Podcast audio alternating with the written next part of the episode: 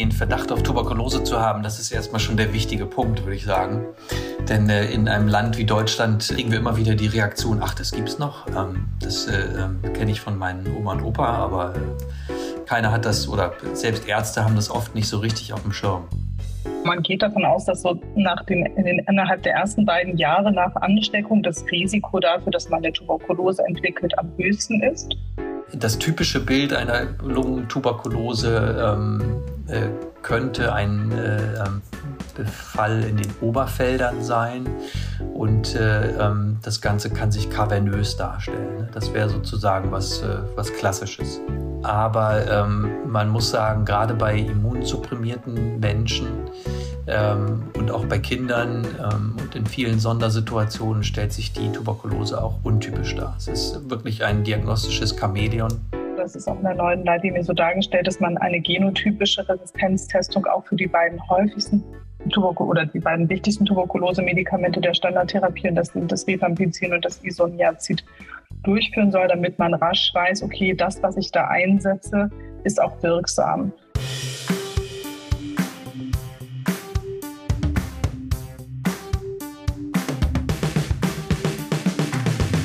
Willkommen zu Infect It, dem Antibiotika-Podcast für Medizinstudierende und BerufsanfängerInnen.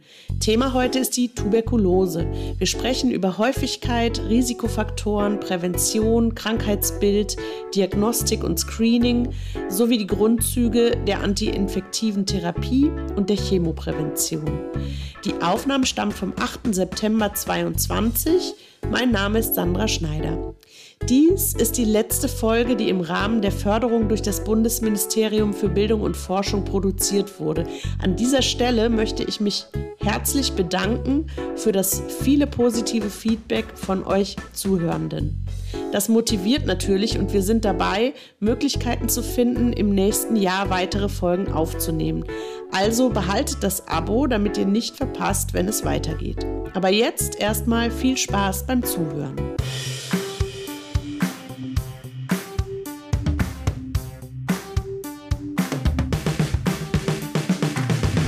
Hallo liebe Zuhörerinnen und Zuhörer. Heute haben wir uns das komplexe Thema Tuberkulose vorgenommen. Mein heutiges Frageteam im virtuellen Reihstudio sind Felicia Becker. Hallo. Hi Felicia. Und Lukas Risse. Hallo. Hi Lukas. Felicia, du bist äh, mittlerweile im achten Semester und äh, bist ja gerade in der Kinderarztpraxis. Was findest du spannend an der TBC? Ähm, ich finde es vielleicht spannend, weil es ja, glaube ich, bei uns jetzt gar nicht mehr so häufig vorkommt. Also ich will da jetzt auch nichts vorwegnehmen, aber so eine Erkrankung, die ja sehr relevant ist im Studium, die man jetzt vielleicht nicht mehr so häufig sieht. Und äh, ja, finde ich einfach spannend, sich da mit zu beschäftigen. Okay also du nimmst auch nichts vorweg, also wir haben ja hier keinen Maulkorb oder so.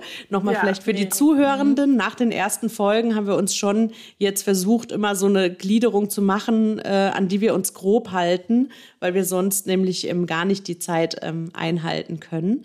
Aber ähm, trotzdem ist es natürlich so, dass ihr die Fragen stellen dürft, die ihr auch wollt. Genau. Ähm, Lukas, äh, du bist ja derzeit im PJ in Havelhöhe. Ja, und, genau. Äh, genau, also Havelhöhe ist ja, war ja früher, soweit ich weiß, neben Heckeshorn eines der beiden Landestuberkulose-Krankenhäuser. Äh, ja. Ähm, ist da, also als ich habe da auch mal gearbeitet, auch auf der Pneumologie, da wurde mir das auch immer erzählt. Ist das, äh, ist das jetzt auch noch Thema? Ja, ich bin persönlich nicht auf der Pneumologie, ähm, aber es gibt natürlich äh, Tafeln zu mhm. äh, der Geschichte. Genau, und jetzt gerade in der Rettungsstelle ist das äh, kein typisches Bild. Also wir Klar. kommen jetzt nicht ständig mit in Kontakt. ähm, ja, genau. Aber, du bist, ja, bist gerade in der Rettungsstelle sozusagen. Genau, ich bin gerade in der Rettungsstelle. Ähm, ja, meine Tuberkulose-Patienten, mit denen ich Kontakt hatte, die waren eigentlich alle in Frankreich. Also ähm, ah, ja. ich war ja, ich habe ja in Frankreich äh, Teile meines Studiums verbracht und da ist es auch viel präsenter. Das fand ich ganz interessant. Irgendwie ist es da in der Lehre und in den Patienten, äh, in den bei den Ärzten irgendwie viel präsenter, weil die, glaube ich, auch einfach noch ähm, viele, also mehr Patienten zumindest damit haben. Das können wir ja gleich mal mhm, mhm. äh, erörtern, ob das wirklich so ist. Mhm. Obwohl du ja in der Chirurgie dort warst, ne? Genau, ich war da aber auch mal in der Pulmologie. Also ah, okay. ich habe ähm, für mein PJ-Tertial war ich da in der Chirurgie, aber ich habe da ja dann ja auch ein Jahr studiert und da war ich unter anderem in der Pulmologie im, ja. äh, auf der Station und da gab es das schon zwei, dreimal und es war immer, wo, war irgendwie immer ein Thema. Mhm. In, war, das auch in Montpellier oder war das in nee, das war in Hafenstadt? Paris. In Paris, okay. Also nicht in, in Paris Marseille oder genau. so. Nee, nee. Ja, okay. okay, ja, spannend. Ja, Tuberkulose ist weltweit eine der häufigsten Infektionserkrankungen. In Deutschland ist sie aber heutzutage relativ selten und äh, die Behandlung ist deshalb auch äh, meistens Zentren vorbehalten. Und trotzdem ist es im klinischen Alltag natürlich weiterhin wichtig, eine Tuberkulose zu erkennen, damit man auch wichtige Präventionsmaßnahmen ähm, einleiten kann, ähm, der Weiterverbreitung weiter vorbeugen kann.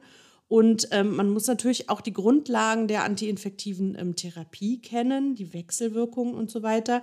Und deswegen freue ich mich sehr, dass wir ähm, heute zu diesem Thema zwei ausgewiesene ExpertInnen aus dem Deutschen Zentralkomitee zur Bekämpfung der Tuberkulose, kurz DZK, bei uns zu Gast haben, Frau Dr. Britt Hecker und Herr Dr. Ralf Otto Knapp. Herzlich willkommen, Britt und äh, Ralf. Britt, ähm, hallo. Kurz äh, für hallo. die hallo, kurz für die Zuhörenden zur Einordnung.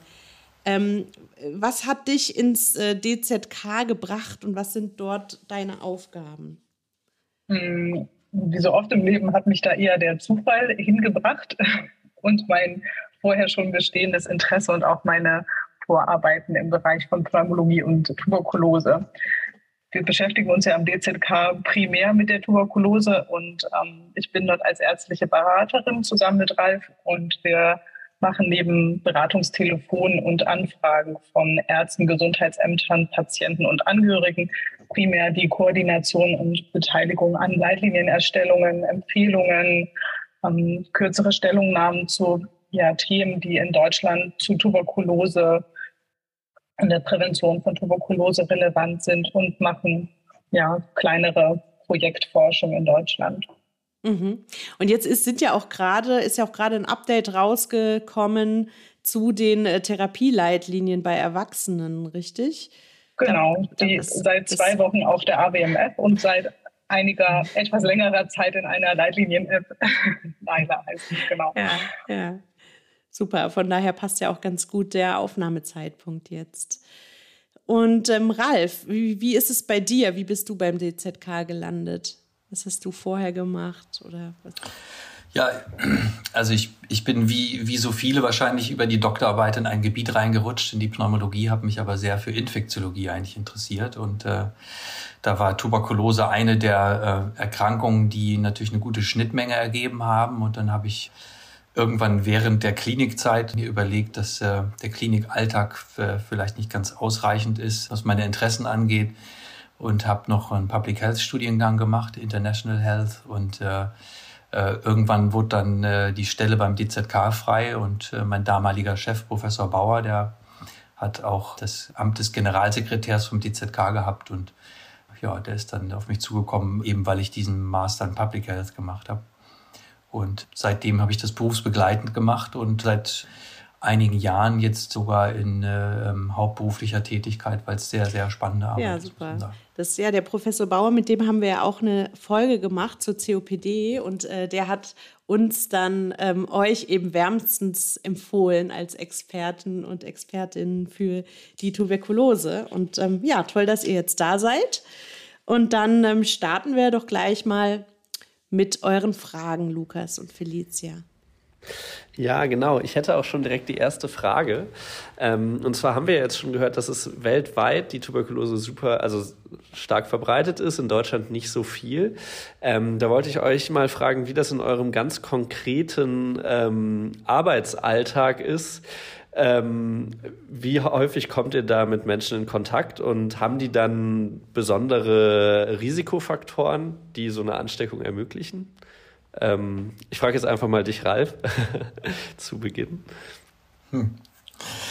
Ja, also ähm, in unserem Berufsalltag, ich habe in der Lungenklinik Heckeshorn Pneumologie gemacht, eben bei Professor Bauer und das ist eine Spezialklinik, von daher ist meine Antwort natürlich etwas äh, gefärbt. Also wir haben, ich habe viel Kontakt gehabt zu Tuberkulose-Patienten natürlich. Ähm, aber insgesamt muss man sagen, ist es in der Pneumologie eher eine seltene Erkrankung. Ähm, gerade was auch kompliziertere und komplexere Fälle angeht mit Resistenzen, ähm, sind wir auch sehr dafür, dass das in Spezialistenhand gerät. Aber es muss auf jeden Fall in der Fläche, ähm, das heißt äh, überall beim Pneumologen, am besten auch beim Hausarzt, äh, jeder eine Tuberkulose erkennen, auch wenn das eher selten ist. Und gibt es bestimmte Risikofaktoren, weshalb man sich anstecken könnte? Also Risikofaktoren umfassen eigentlich alle ähm, Situationen, die das Immunsystem beschäftigen. Also ähm, zum Beispiel eine HIV-Infektion, in vielen Ländern auch Mangelernährung, ist eine armutsassoziierte Erkrankung. Ähm, Diabetes ist auch ein Risikofaktor und es gibt, äh, gibt viele kleinere Risikofaktoren noch, die eben aber vor allem mit dem Immunsystem zu tun haben und mit, auch mit Therapien, die man einnimmt, wenn es äh, immunsuppressive Therapien gibt vor allem TNF-Alpha-Antikörper. Also da ist die Empfänglichkeit für Tuberkulose und auch das Risiko aus einer Infektion dann eine Erkrankung zu entwickeln deutlich erhöht. Also kann man dann, kann man dann sagen, ähm, dass man, ähm, du hattest ja gesagt, dass es eben auch mit Armut und äh, Mangelernährung assoziiert, was wahrscheinlich weltweit ähm, dann eine große Rolle spielt, ähm, kann man sagen, dass ähm, in Deutschland dann meistens solche spezifischeren Risikofaktoren vorliegen, wie HIV oder medikamentöse Immunsuppression oder ein nicht eingestellter Diabetes? Oder hm, kann man der Erkrankung auch begegnen bei jemandem, bei dem einem jetzt kein Risikofaktor ins Auge springt? Das ist absolut möglich. Also jeder kann Tuberkulose bekommen. Ne? Die Risikofaktoren äh, ähm, sind natürlich da, aber man kann zufällig auch mal eine Tuberkulose bei äh, gesunden Menschen sehen. Ähm, das ist wie bei jeder Infektionserkrankung immer so ein bisschen abhängig von der Situation, von der, der Menge der Erreger, die man aufnimmt und ja, wie gut das Immunsystem das individuell bekämpfen kann und ähm, welche Faktoren da ganz genau eine Rolle spielen. Ähm, das weiß man nicht. Manche werden krank, andere können die Erkrankung äh, kontrollieren. Das sind sogar 90 Prozent in etwa, die eine Infektion bekommen und niemals krank werden. Aber man kann als äh, auch als Immungesunder eine Tuberkulose bekommen. In Deutschland ist es äh, so, dass wir ungefähr drei Viertel der ähm, Tuberkulose-Patienten aus dem Ausland haben. Ähm, die bringen größtenteils ihre Tuberkulose mit oder bekommen sie auf dem Weg. Und äh, das ist äh, eben, ja, der Grund dafür ist natürlich einfach, dass es viel Tuberkulose in anderen Ländern gibt. Und das ist eine natürliche Prävalenz, die, ähm, die man dann mitbringt. Ne? Und ähm, deswegen ist das bei uns der Hauptrisikofaktor. Und viele andere Fälle äh, sind die sogenannten Nachkriegstuberkulosen. Ähm, die nehmen jetzt äh, alterskohortenbedingt ab, aber es gibt äh, Tuberkulosen, die in der Nachkriegszeit erworben wurden und dann eben erst jetzt mit zunehmendem Alter und ja, äh, abnehmender Kompetenz des Immunsystems dann ähm, auftreten können, durchbrechen können sozusagen. Ähm, ja, dann hätte ich vielleicht mal so eine allgemeinere Frage zum Krankheitsbild. Also quasi erstmal, wie sich ähm, ein Tuberkulose-Patient denn überhaupt präsentiert, mit welcher Symptomatik oder aber ähm, präsentiert sich ein Tuberkulose-Patient überhaupt immer mit Symptomatik? Also welche Formen kann man da vielleicht unterscheiden? Ähm, genau, das würde mich interessieren. Dann würde ich mal die Frage aufgreifen.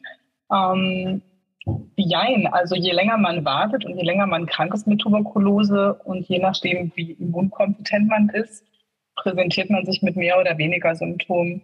Typischerweise sind die wenigsten Patienten akut erkrankt, sondern kommen eher mit chronischen, unspezifischen Symptomen. Und je nachdem, wo die Tuberkulose ist, ist eine Erkrankung, die verschiedene Organsysteme betreffen kann, ist eben auch das Vorstellungsbild variabel. So was man klassischerweise von der Lungentuberkulose kennt, aus historischen Daten, aber eben auch von den Patienten, ist, dass die Patienten länger Husten haben, manchmal Hämoptysen berichten, dass sie häufig Nachtschweiß angeben, geringe Temperaturerhöhung, Gewichtsverlust. Das sind alles so Symptome, die differentialdiagnostisch auch an der Tuberkulose denken lassen sollten. Wenn andere Organsysteme betroffen sind, Lymphknoten etc., kann das anders aussehen. Aber diese B-Symptomatik ist schon etwas, was viele Patienten berichten, wenn man spezifisch danach fragt. Von daher sehr variabel, kann sehr unterschiedlich aussehen und wie schon gesagt, eher bei chronischen Beschwerden und in seltenen Fällen mal als akutes Krankheitsbild. Ähm, ja, also du sagtest jetzt, es können außer der Lunge, also die Lungentuberkulose ist so das Klassische, wahrscheinlich, was jeder so als erstes im Kopf hat, aber ähm, es können auch andere Organe betroffen sein. Was sind da so die häufigsten Manifestationsorte, kann man das so sagen? Genau, das kann man sagen. Also am häufigsten ist auf jeden Fall die Lunge mit über 70 Prozent. Also es ist tatsächlich einfach primär eine Lungenerkrankung. Es wird ja auch über Aerosole, über bakterienhaltige Aerosole übertragen. Das heißt, der primäre Infektions- und Erkrankungsort ist die Lunge und auch die meisten Patienten haben eine Lungenbeteiligung. Für Kinder, immunsupprimierte und immungeschwächte Patienten kommen manchmal eben diese extrapulmonalen Manifestationen zum Tragen. Das sind vor allen Dingen Lymphknoten.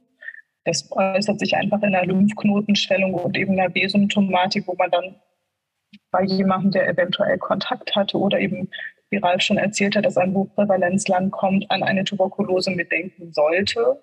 Aber es gibt eigentlich kann jedes Organ betroffen sein. Typischerweise kann ein unklarer Pleuraerguss manchmal eine Tuberkulose sein. Es kann eine Knochenbeteiligung auftreten.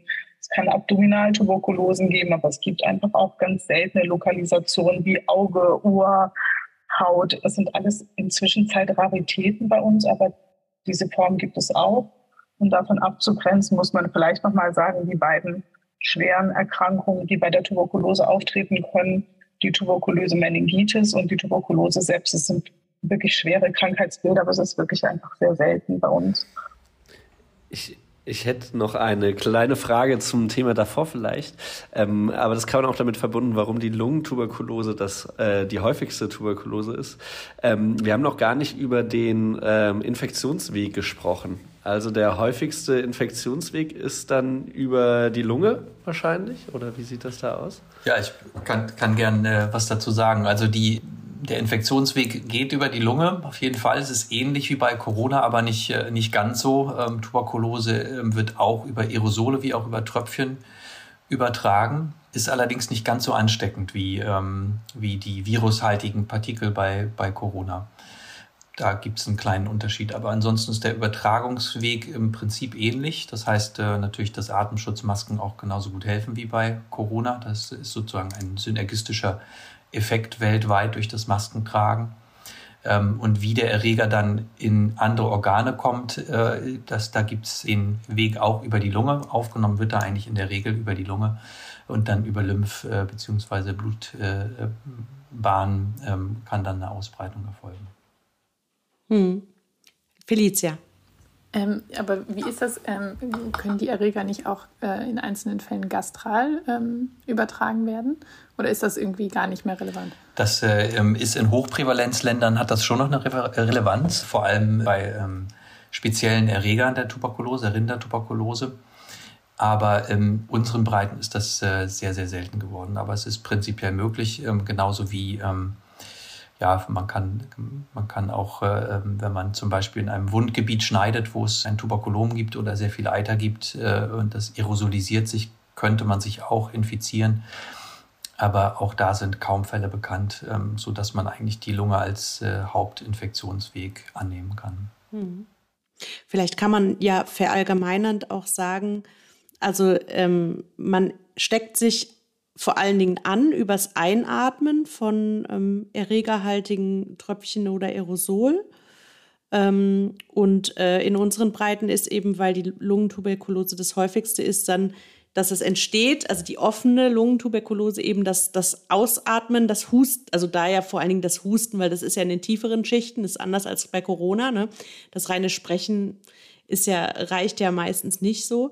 Aber dass man sozusagen angehustet wird und dann ähm, diese Erreger einatmet und in wahrscheinlich in Ländern, wo es einfach wesentlich häufiger ist, gibt es dann eben auch andere, also Formen der offenen Tuberkulose viel häufiger. Und immer wenn es irgendwo austreten kann, kann es theoretisch auch eingeatmet oder aufgenommen werden. Brit? Kann, kann man das so sagen? Oder mhm. ich glaube, der, der, der Weg über die, über die ähm, bakterienhaltigen Aerosole ist sowohl in Hoch- als auch in Niedriginzidenzländern das gleiche, weil das der klassische Übertragungsweg ist.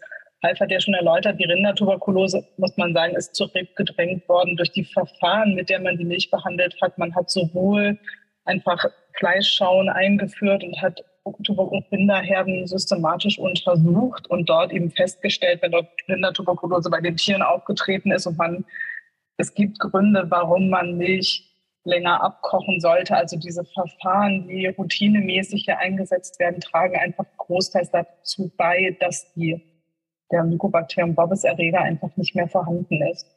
Aber das ist, glaube ich, mehr der Grund, warum man eben diese Darmtuberkulose mit einem Mycobacterium bovis viel seltener sieht und wirklich eher als Rarität mal von wirklich sehr alten Patienten, die das reaktivieren oder eben Menschen, die es mitbringen. Okay. Also ah. Vorsicht bei Frischmolkebrutto. ja, okay, das auch aus, auch aus diversen anderen Gründen noch, ne? Aber ja, genau. Ralf möchte auch noch was dazu sagen. Jetzt sind wir nämlich schon in der Diskussion bei diesem Computer. Ja, ich würde würd vielleicht zu dem, genau, ich würde vielleicht zum äh, Husten noch was ergänzen. Das ja. ist, die Diskussion gab es ja bei Corona eigentlich auch. Husten ist jetzt nicht unbedingt für eine Übertragung notwendig. Also Sprechen, Singen vor allem, das, das kennen wir ja ähm, von Corona.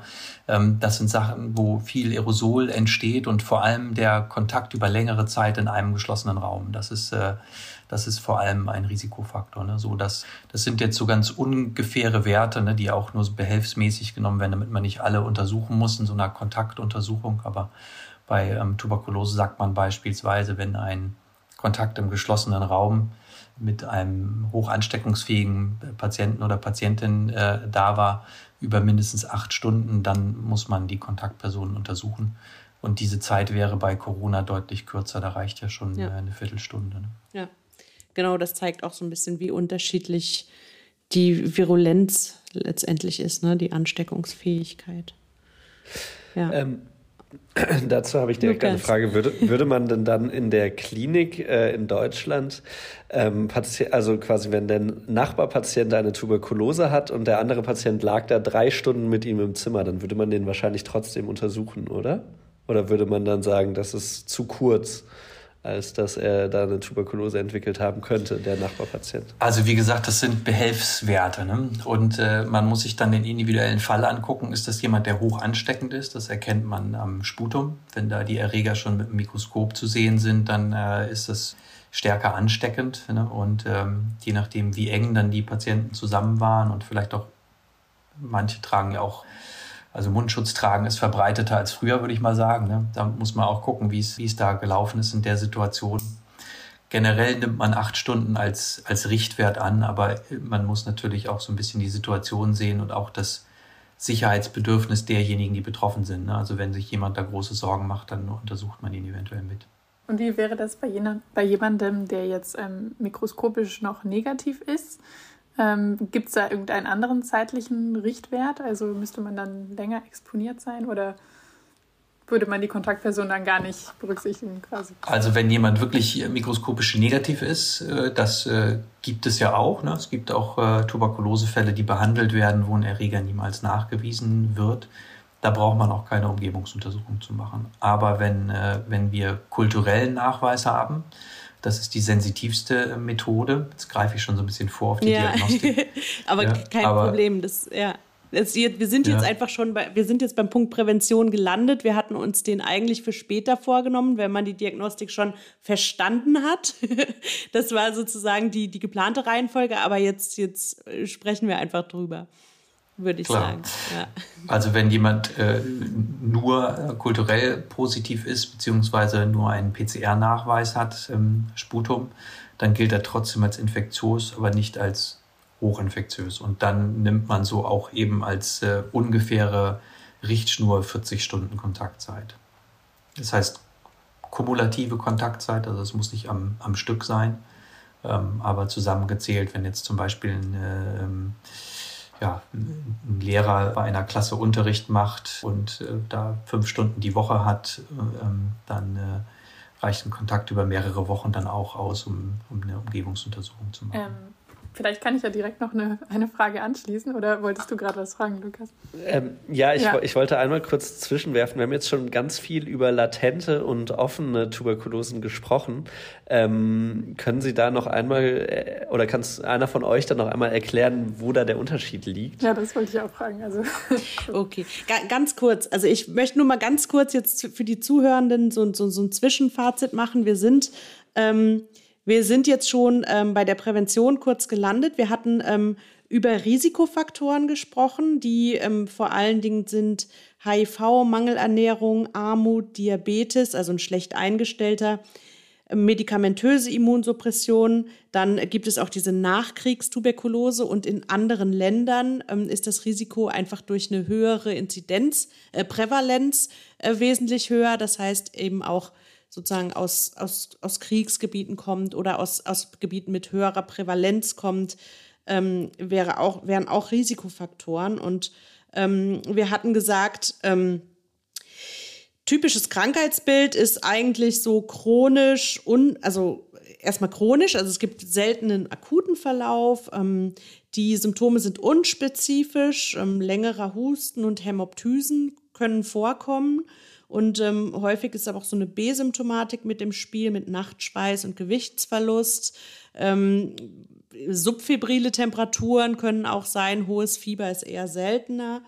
Ähm, dann haben wir gesagt, die Lunge ist ähm, in mehr als 70 Prozent betroffen, also die pulmonale Tuberkulose ist das häufigste. Dann ähm, können aber auch alle möglichen anderen Organe betroffen sein.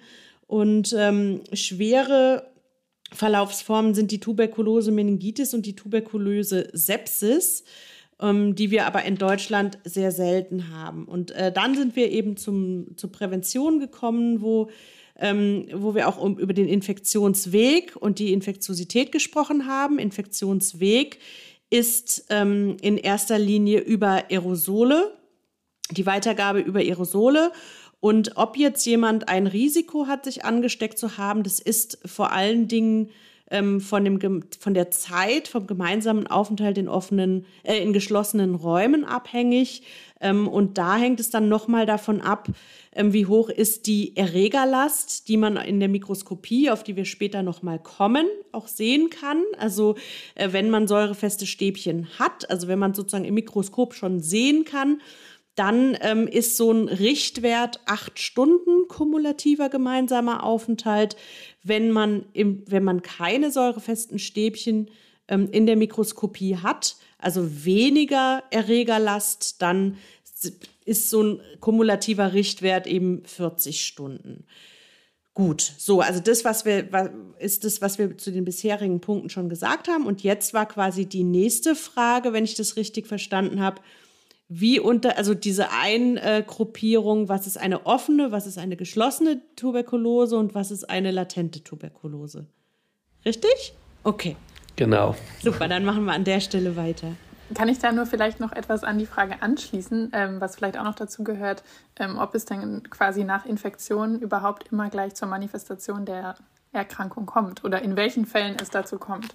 Vielleicht auch. Okay, dann, dann greife ich die Frage mal auf. Ja, die Frage ist super und eigentlich passt sie auch genau an der Stelle, wo wir über den Übertragungsweg gesprochen haben. Also das eine hatte Wald ja schon erläutert über die Kontaktdauer. Das heißt, man hört schon, es dauert relativ lange, über, dass man überhaupt ein Risiko hat, sich anzustecken, also zu infizieren. Und auch nicht jeder, der acht Stunden mit einem Tuberkulose-Patienten in einem Raum war, steckt sich an. Also es ist tatsächlich keine ganz so leicht übertragbare Erkrankung. Wenn man sich angesteckt hat, weist man das in der Regel über einen Bluttest nach. Die meisten benutzen den Quantiferon-Test. Es gibt in Deutschland noch den T-Spot. Die werden beide so zusammengefasst als ICRA, sind blutbasierte immunologische Testsysteme, die einen Kontakt zu Tuberkulose nachweisen. Und man kann noch einen Hauttest machen. Früher hat man mal so einen Stempeltest gemacht, aber den gibt es nicht mehr. In Zwischenzeit macht man, kann man auch einen Hauttest noch machen. Das wäre sozusagen der Infektionsweg. Also man atmet Mycobacterium tuberculosis ein und das Immunsystem reagiert darauf und bildet spezifische T-Zellen dagegen aus. Das ist das, was man als Infektion nachweisen kann. Ähm, davon abzugrenzen, also man muss sagen, dass ein Großteil der Menschen damit super zurechtkommt. Und auch diese Zahl hatte Ralf anfangs schon mal erwähnt. 90, manchmal sogar 95 Prozent nimmt man an, werden in ihrem Leben niemals eine Tuberkulose entwickeln, also niemals selber erkranken, sondern bleiben eben latent infiziert oder sind infiziert, aber eben nicht erkrankt. Deswegen ist es total wichtig, dass man das unterscheidet. Wie unterscheidet man das? Diese fünf Prozent, da kommen wir ja dann nochmal drauf zurück, sind dann die Patienten, die tatsächlich, wo die Bakterien sich vermehren, wo das Immunsystem eben selber nicht mehr mit der Infektion zurechtkommt, sondern die Infektion floride fortschreitet und die Patienten dann eben krank werden, langsam krank werden, chronisch krank werden und dann eben auch irgendwann sich akut beim Arzt vorstellen, weil es ihnen nicht mehr gut geht. Und dann kommen wir auf die Diagnostik, die noch aussteht. Erläutert das so ein bisschen die Frage oder hat, ist das hm. verständlich oder sagt ihr, da ist irgendwie Unklarheit? Ähm, genau, also die also es erläutert die Frage zwischen latent und also zwischen latent und ausgebrochen bei einer offenen und bei einer nicht offenen Tuberkulose. Ähm, wie zeichnet sich das aus? Also wenn eine Tuberkulose jetzt offen ist? Das ist eigentlich eine Definitionsfrage. Offen heißt, man hat einen mykobakteriologischen Nachweis von Bakterien, also man kann die Bakterien nachweisen. Und geschlossen würde bedeuten, man sieht anhand von Symptomen, von radiologischen Veränderungen und der Klinik und eventuell einem stattgehabten Kontakt, der auch wissentlich ist, dass jemand, das geht man davon aus, das ist eine Tuberkulose, kann aber eben die Bakterien nicht nachweisen. Das wäre sozusagen, das ist die mhm. Definition von offen und geschlossen. Offen heißt, man findet Bakterien, kann die nachweisen und geschlossen, man sagt, mhm. das ist eine Tuberkulose, die muss ich behandeln, da ist jemand krank, aber ich kann es nicht beweisen. Mhm.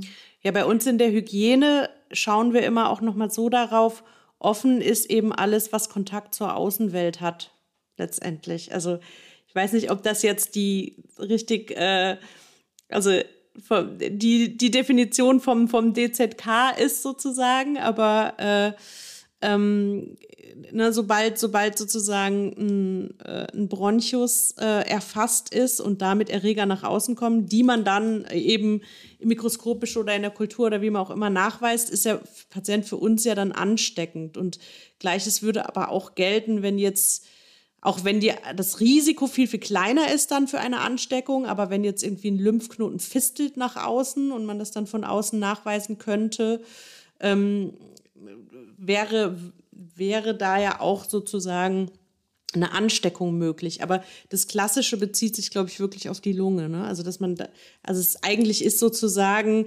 der, der Name ist eigentlich offene Lungentuberkulose. Und äh, deswegen ist es ja für die anderen, für die anderen Fälle ähm, nicht so definiert quasi. Aber da gibt es ja, eben. Glaub, das hast du super, super ergänzt, weil es macht für die Lymphknotentuberkulose oder die Urogenitaltuberkulose einfach nicht so viel Sinn, weil eben die, die Aerolisierung der Mykobakterien relevant wäre und ob ein Lymphknoten vielleicht nach einer Operation fistelt und abgedeckt ist, dann ist jemand trotzdem nicht ansteckend. Das ist tatsächlich mhm. eine, also eine Frage für die Lungentuberkulose. Eine gute Ergänzung. Und ähm, zu einer, also wie kann es dann zu einer geschlossenen Lungentuberkulose kommen? Das ist dann, wenn die Tuberku also die Bakterien quasi abgekapselt in einem peripheren Bereich der Lunge sind und deswegen keinen Kontakt zur Außenwelt haben, oder? Okay, es wird mit dem Kopf genickt. ja. Also, das, das, sehen die Zuhörenden nicht. Genau, wir versuchen uns durch, durch noch, wir üben uns noch in der Telepathie im Gesicht auszudrücken, wer antworten soll, also, genau, also es gibt ja sozusagen dieses typische Bild eines Granuloms oder der Kaverne und die muss nicht immer Anschluss an den Bronchus haben. Und wenn eben kein Anschluss besteht und man kein Bakterium findet, kann es trotzdem eine Tuberkulose sein oder eben in einem peripheren Bereich liegen. Ähm, aber das heißt also, in den allermeisten Fällen kommt es nach Infektion und nach Ablauf der Inkubationszeit dann nicht sofort zur Erkrankung, sondern zu einer latenten Tuberkulose. Aber es gibt, in wenigen Fällen kommt es aber dann ja doch schon zu symptomatischen Erstinfektionen. Das wären dann Immunsupprimierte hauptsächlich oder? Genau, man geht davon aus, dass so nach den, in den, innerhalb der ersten beiden Jahre nach Ansteckung das Risiko dafür, dass man eine Tuberkulose entwickelt, am höchsten ist. Einfach weil dann sozusagen noch die primäre Auseinandersetzung stattfindet und dieses Granulom, was sich typischerweise ausbildet, eben noch nicht so stabil ist. Mm, trotzdem ist es also dieses, dass man fulminant erkrankt, also Kontakt hat und sofort mhm. erkrankt, ist einfach wirklich eine Rarität. Das kommt allerhöchstens okay. bei sehr kleinen Kindern vor oder wirklich schwerst immunsupprimierten Patienten aufgenommen. Andere Patienten, die Kontakt haben, die innerhalb dieser ersten beiden Jahre erkranken, erkranken klassischerweise eigentlich nach mehreren Monaten und nicht innerhalb von Tagen. Also diese Zeit ist deutlich länger.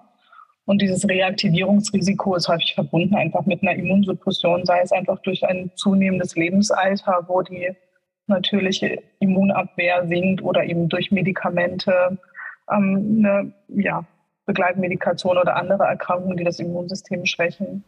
Ja, okay, verstehe.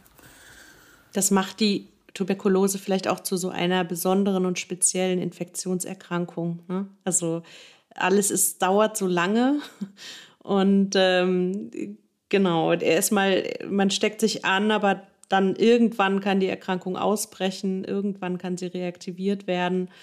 Ähm, das ist anders bei, als bei vielen anderen. Ralf. Ja, ich, ich finde, das ist ein sehr wichtiger Punkt, den man, den man sich bei der Tuberkulose merken kann. Das ist einfach ein sehr langsam wachsender Erreger und das äh, zieht sich sozusagen durch die Symptomatik es ist meistens kein so hohes akutes Fieber und die Beschwerden bestehen meistens schon seit Wochen, nicht erst seit Tagen. Und äh, ähm, auch die Inkubationszeit ist eben, wie Britt gerade schon ausgeführt hat, relativ lang, wenn man es mit anderen äh, Erkrankungen vergleicht. Ne? Das macht die Therapie dann eben auch so langwierig. Und äh, im Grunde genommen ist bei der Tuberkulose alles etwas äh, äh in die Länge gezogen. Okay. Also jetzt haben wir, glaube ich, ähm, Krankheitsbild ähm, ganz gut, äh, ganz gut besprochen. Ne? Also wie Symptome hatten wir ja schon vorher besprochen und jetzt nochmal Abgrenzung latent und ähm, dann manifest erkrankt, latent infiziert versus manifest erkrankt und ähm, auch was eine offene Tuberkulose ist. Dann würde ich sagen, gehen wir weiter in unserem Plan. Dann würde ich, ähm, dann habe ich direkt schon die nächste Frage zur Diagnostik, wenn wir da das Thema äh, quasi abgeschlossen haben. Ähm, was wäre denn quasi das Erste, was man macht, wenn man jetzt jemanden mit Verdacht auf Tuberkulose hat, was ja relativ unspezifische Symptome sind? Was wäre quasi so der erste Haken, den man auswirft? Ja, also der, den Verdacht auf Tuberkulose zu haben, das ist erstmal schon der wichtige Punkt, würde ich sagen. Denn äh, in einem Land wie Deutschland äh, ähm, kriegen wir immer wieder die Reaktion, ach, das gibt's noch. Ähm, das äh, ähm, kenne ich von meinen Oma und Opa, aber äh, keiner hat das oder selbst Ärzte haben das oft nicht so richtig auf dem Schirm. Deswegen ist es oft so, typischerweise fast so, dass äh, Patienten mit einem Röntgenbild auffallen. Ein Röntgen vom Thorax ist sozusagen die erste ähm, Diagnostik, die man auch anstreben würde, wenn man einen Verdacht hat. Ähm, aber häufig sind es dann eben auch Zufallsbefunde, dass man einen Befund im Röntgen hat, der nicht ganz typisch aussieht oder die Klinik passt nicht so ganz zu einer Lungenentzündung. Und äh, ähm, wenn man dann einen verdächtigen Befund äh, im Röntgenbild hat, dann würde man versuchen weiter zu äh, diagnostizieren. Also die erste und einfache Maßnahme ist dann das Sputum. Wenn die Patienten äh, Sputum produzieren können, dann würde man das äh, untersuchen, auch wiederholt auf Mykobakterien. Das muss man extra angeben im Labor. Es ist keine Allgemeinkultur, sondern Mykobakterien. Ähm, das sind äh, andere Nährböden. Ähm, und mittlerweile setzt sich auch immer mehr die, immer mehr die ähm, molekulare Diagnostik durch. Das kann man auch aus dem direkten Material machen und ist in der Regel noch etwas sensitiver als die Mikroskopie. Die Mikroskopie äh, wenden wir trotzdem noch an, weil man da äh, auch noch ein paar andere Informationen rauskriegt, zum Beispiel die Erregermenge. Also kann man gucken, wie infektiös jemand ist und man kann auch den Verlauf so ein bisschen beurteilen. Ähm, das kann man mit der molekularen Diagnostik nicht, weil die PCR sehr lange positiv bleibt, auch wenn man äh, jemanden schon behandelt hat. Und das Sensitivste sozusagen, um die Tuberkulose schlussendlich nachzuweisen, ist die Kultur. Aber auch hier wieder der Hinweis darauf, dass das ein sehr, sehr langsam wachsender Erreger ist. Die Kultur ähm, spricht auch bei infektiösen Patienten innerhalb von zwei Wochen meistens erst an. Ähm, und um zu sagen, äh, dieser Patient ist äh, kulturell negativ, also in der Kultur kommt nichts raus, ähm, da braucht man bis zu acht Wochen bei einer Festkultur. Ähm, das heißt, äh, es ist eine etwas langwierige Diagnostik. Ne? Und äh, ja, oder Lukas frag gerne zwischen. Ja, ich habe äh, hab, genau, ich habe direkt eine Frage dazwischen ähm, zum Thema Röntgenbild. Das ist wahrscheinlich was, was wir am besten gleich anfügen, damit man das mal gesehen hat. Aber gibt es da ähm, besondere ähm, Orte, wo man dann gucken muss auf so einem Röntgenbild, wo dann die Tuberkulose auftaucht und wie sieht das so circa aus? Hm. Also die das typische Bild einer Lungentuberkulose ähm, äh, könnte ein äh, ähm, Befall in den Oberfeldern sein. Und äh, ähm, das Ganze kann sich kavernös darstellen. Ne? Das wäre sozusagen was, äh, was Klassisches. Aber ähm, man muss sagen, gerade bei immunsupprimierten Menschen und auch bei Kindern ähm, und in vielen Sondersituationen stellt sich die Tuberkulose auch untypisch dar. Es ist wirklich ein diagnostisches Chamäleon. Ähm, und äh, man muss an der Stelle und an vielen anderen Stellen einfach sagen, man muss dran denken, die Tuberkulose irgendwie mit auf dem Schirm haben, damit, äh, damit sich da die Therapie nicht verzögert und der Fall noch schwerer wird. Aber ähm, der typische Befund wäre eher in den, in den Oberfeldern. Ähm, und das können Infiltrate sein, das kann kavernös sein, es können, äh, können, äh, kann sich makroskopisch oder auf dem Röntgenbild kann sich das in ganz verschiedenen Formen äußern. Hm. Aber das ist, glaube ich, ein wichtiger Punkt, ähm, eben die Tuberkulose differentialdiagnostisch bei irgendwelchen ähm, untypischen ähm, Ereignissen ähm, mit auf dem Schirm zu haben. Also was wir jetzt früher in der Rheumatologie oft hatten, bihiläre Lymphadenopathie, ähm, auch da ähm, ist das eine Differentialdiagnose. Ne? Also oder eben irgendwelche anderen das ist ein wichtiger Punkt, ja. Das, äh, ungewöhnlichen Bilder. Äh, ja, das sehen wir tatsächlich äh, ähm, immer wieder, dass wir trotzdem, dass wir im Röntgenbild oder sogar im CT nicht sehen, dann die Tuberkulose in den Lymphknoten darstellen können und das ist ähm, nachweisen können. Oder das ist äh, vielleicht nochmal äh, der andere diagnostische Weg oder die andere diagnostische Situation, wenn ich jetzt jemanden mit Verdacht auf Tuberkulose habe, also zum Beispiel, weil der Mensch äh, aus einem Hochprävalenzland kommt oder einen intensiven Kontakt hatte und auch Symptome hat, die passen, ähm, dann würde man sich äh, in manchen Situationen oder wenn das Röntgenbild vielleicht einen unklaren kleinen Befund zeigt, nicht mit dem Röntgenbild zufrieden geben, sondern dann eben auch ein CT machen. Da gibt es ja Low-Dose-Techniken, die auch für jüngere Menschen mittlerweile ähm, gut vertretbar sind und äh, man würde auch versuchen, ähm, dann das entsprechende Segment, wenn man irgendwo äh, etwas sieht, ähm, das entsprechende Segment dann anzuspülen und eben aus der ähm, Lavageflüssigkeit auch eine äh, Diagnostik machen. Sollten es irgendwelche anderen Symptome geben, Schmerzen äh, zum Beispiel, dann würde man an den entsprechenden Stellen natürlich suchen. Also so funktioniert ein Ausschluss einer Tuberkulose sozusagen, ähm, im Gegensatz zu der ähm, üblichen Diagnostik. Ähm, ja, ich würde auch gerne nochmal ähm, zur Diagnostik zurück. Und zwar, wir haben ja jetzt über den direkten Erregernachweis schon gesprochen, mit Kultur und PCR und so weiter. Aber welchen Stellenwert haben denn die indirekten ähm, Nachweisverfahren? Also hatten wir, glaube ich, auch vorhin schon mal kurz angesprochen, den Quantiferon-Test und den Tuberkulin-Haut-Test. Ähm, werden die noch also macht man das noch oder ähm, wie sieht es aus? Und vielleicht auch im Hinblick auf mögliche Kreuzreaktionen mit der BCG-Impfung, die ist ja jetzt heutzutage kein Standard mehr, aber es kann, kann ja noch Patienten geben, die die noch bekommen haben. Das ist eine wirklich sehr gute Frage, die ähm, man nicht genug betonen kann. Ähm, für die Diagnostik ähm, ähm wird, werden die sogenannten IGRAS, die äh, Britt schon erwähnt hat, also Quantiferon-Test und der äh, T-Spot, ähm, die werden in der Diagnostik immer wieder angewendet, aber man muss ihre Grenzen kennen die sind nicht, äh, nicht sehr gut sensitiv und auch nicht hundertprozentig äh, spezifisch. Das heißt, es können einem Fälle durchrutschen. Man sollte diesen, den Quantiferon-Test oder den, den T-Spot, also die IGRAS, weder zum Ausschluss noch zum Beweis einer Tuberkulose nehmen. Man kann ihn aber heranziehen, um die Wahrscheinlichkeit zu erhöhen, dass es eine Tuberkulose ist. Und man kann ihn als diagnostischen Baustein verwenden. Ebenso den Hauttest, der, ähm, wer in der Situation hätte, der einen, einen ähnlichen Wert.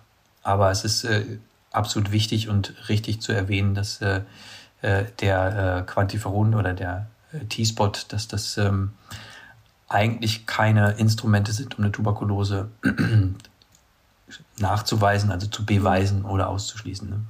ist ein Puzzlestein sozusagen, wenn man jetzt. Genau, eigentlich weisen so. die nur die Infektion nach mhm. und äh, wie Britt gerade schon ausgeführt hat, äh, ähm, mit den Tests können wir wirklich nur sagen, da war Kontakt da. Ähm, aber es gibt ja äh, um die 90 Prozent Menschen, die gar nie krank werden davon. Und äh, ähm, wie das jetzt in dem individuellen Fall ist, äh, kann man immer nicht äh, genau sagen. Genau, IGRA, sage ich nur nochmal, steht ja für Interferon Gamma Release Test. Ne? Also, dass sozusagen die T-Zellen ähm, quasi das Interferon machen und das wird dann getestet. Und in dem Fall im Blut und früher hat man es halt quasi in der Haut getestet. So, ich neige immer so ein bisschen zu so, zu so groben Vereinfachungen, aber ihr dürft auch dann gerne sagen, nein, nein, so ist das nicht. Aber Völlig richtig, ja.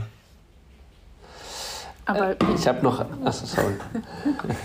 ich wollte nur noch fragen, wie ist es denn aber dann mit atypischen Mykobakterien? Weil wir haben ja, also es gibt ja ganz viele Mykobakterien. Sind diese Tests denn äh, insoweit spezifisch oder weist man da einfach irgendwelche Mykobakterien nach mhm. quasi? Also das ist beim Hauttest tatsächlich ein größeres Problem. Bei den äh, IGRAS äh, gibt es da weniger Kreuzreaktionen und, äh, und er reagiert auch nicht auf die Impfung. Und äh, es gibt jetzt äh, auch äh, neue Hauttests, die von der, von der WHO schon äh, endorsed sind, also die man, die man anwenden könnte. Die benutzen dann spezifische Antigene, die nicht so sehr mit der Impfung interferieren. Die haben wir in Deutschland aber noch nicht. Ähm, der im Moment noch übliche Hauttest äh, hat eine Kreuzreaktion zur Impfung. Ich habe eine, ich habe noch eine gemeine Frage. Ähm, kann man denn die Tuberkulose so richtig ausschließen?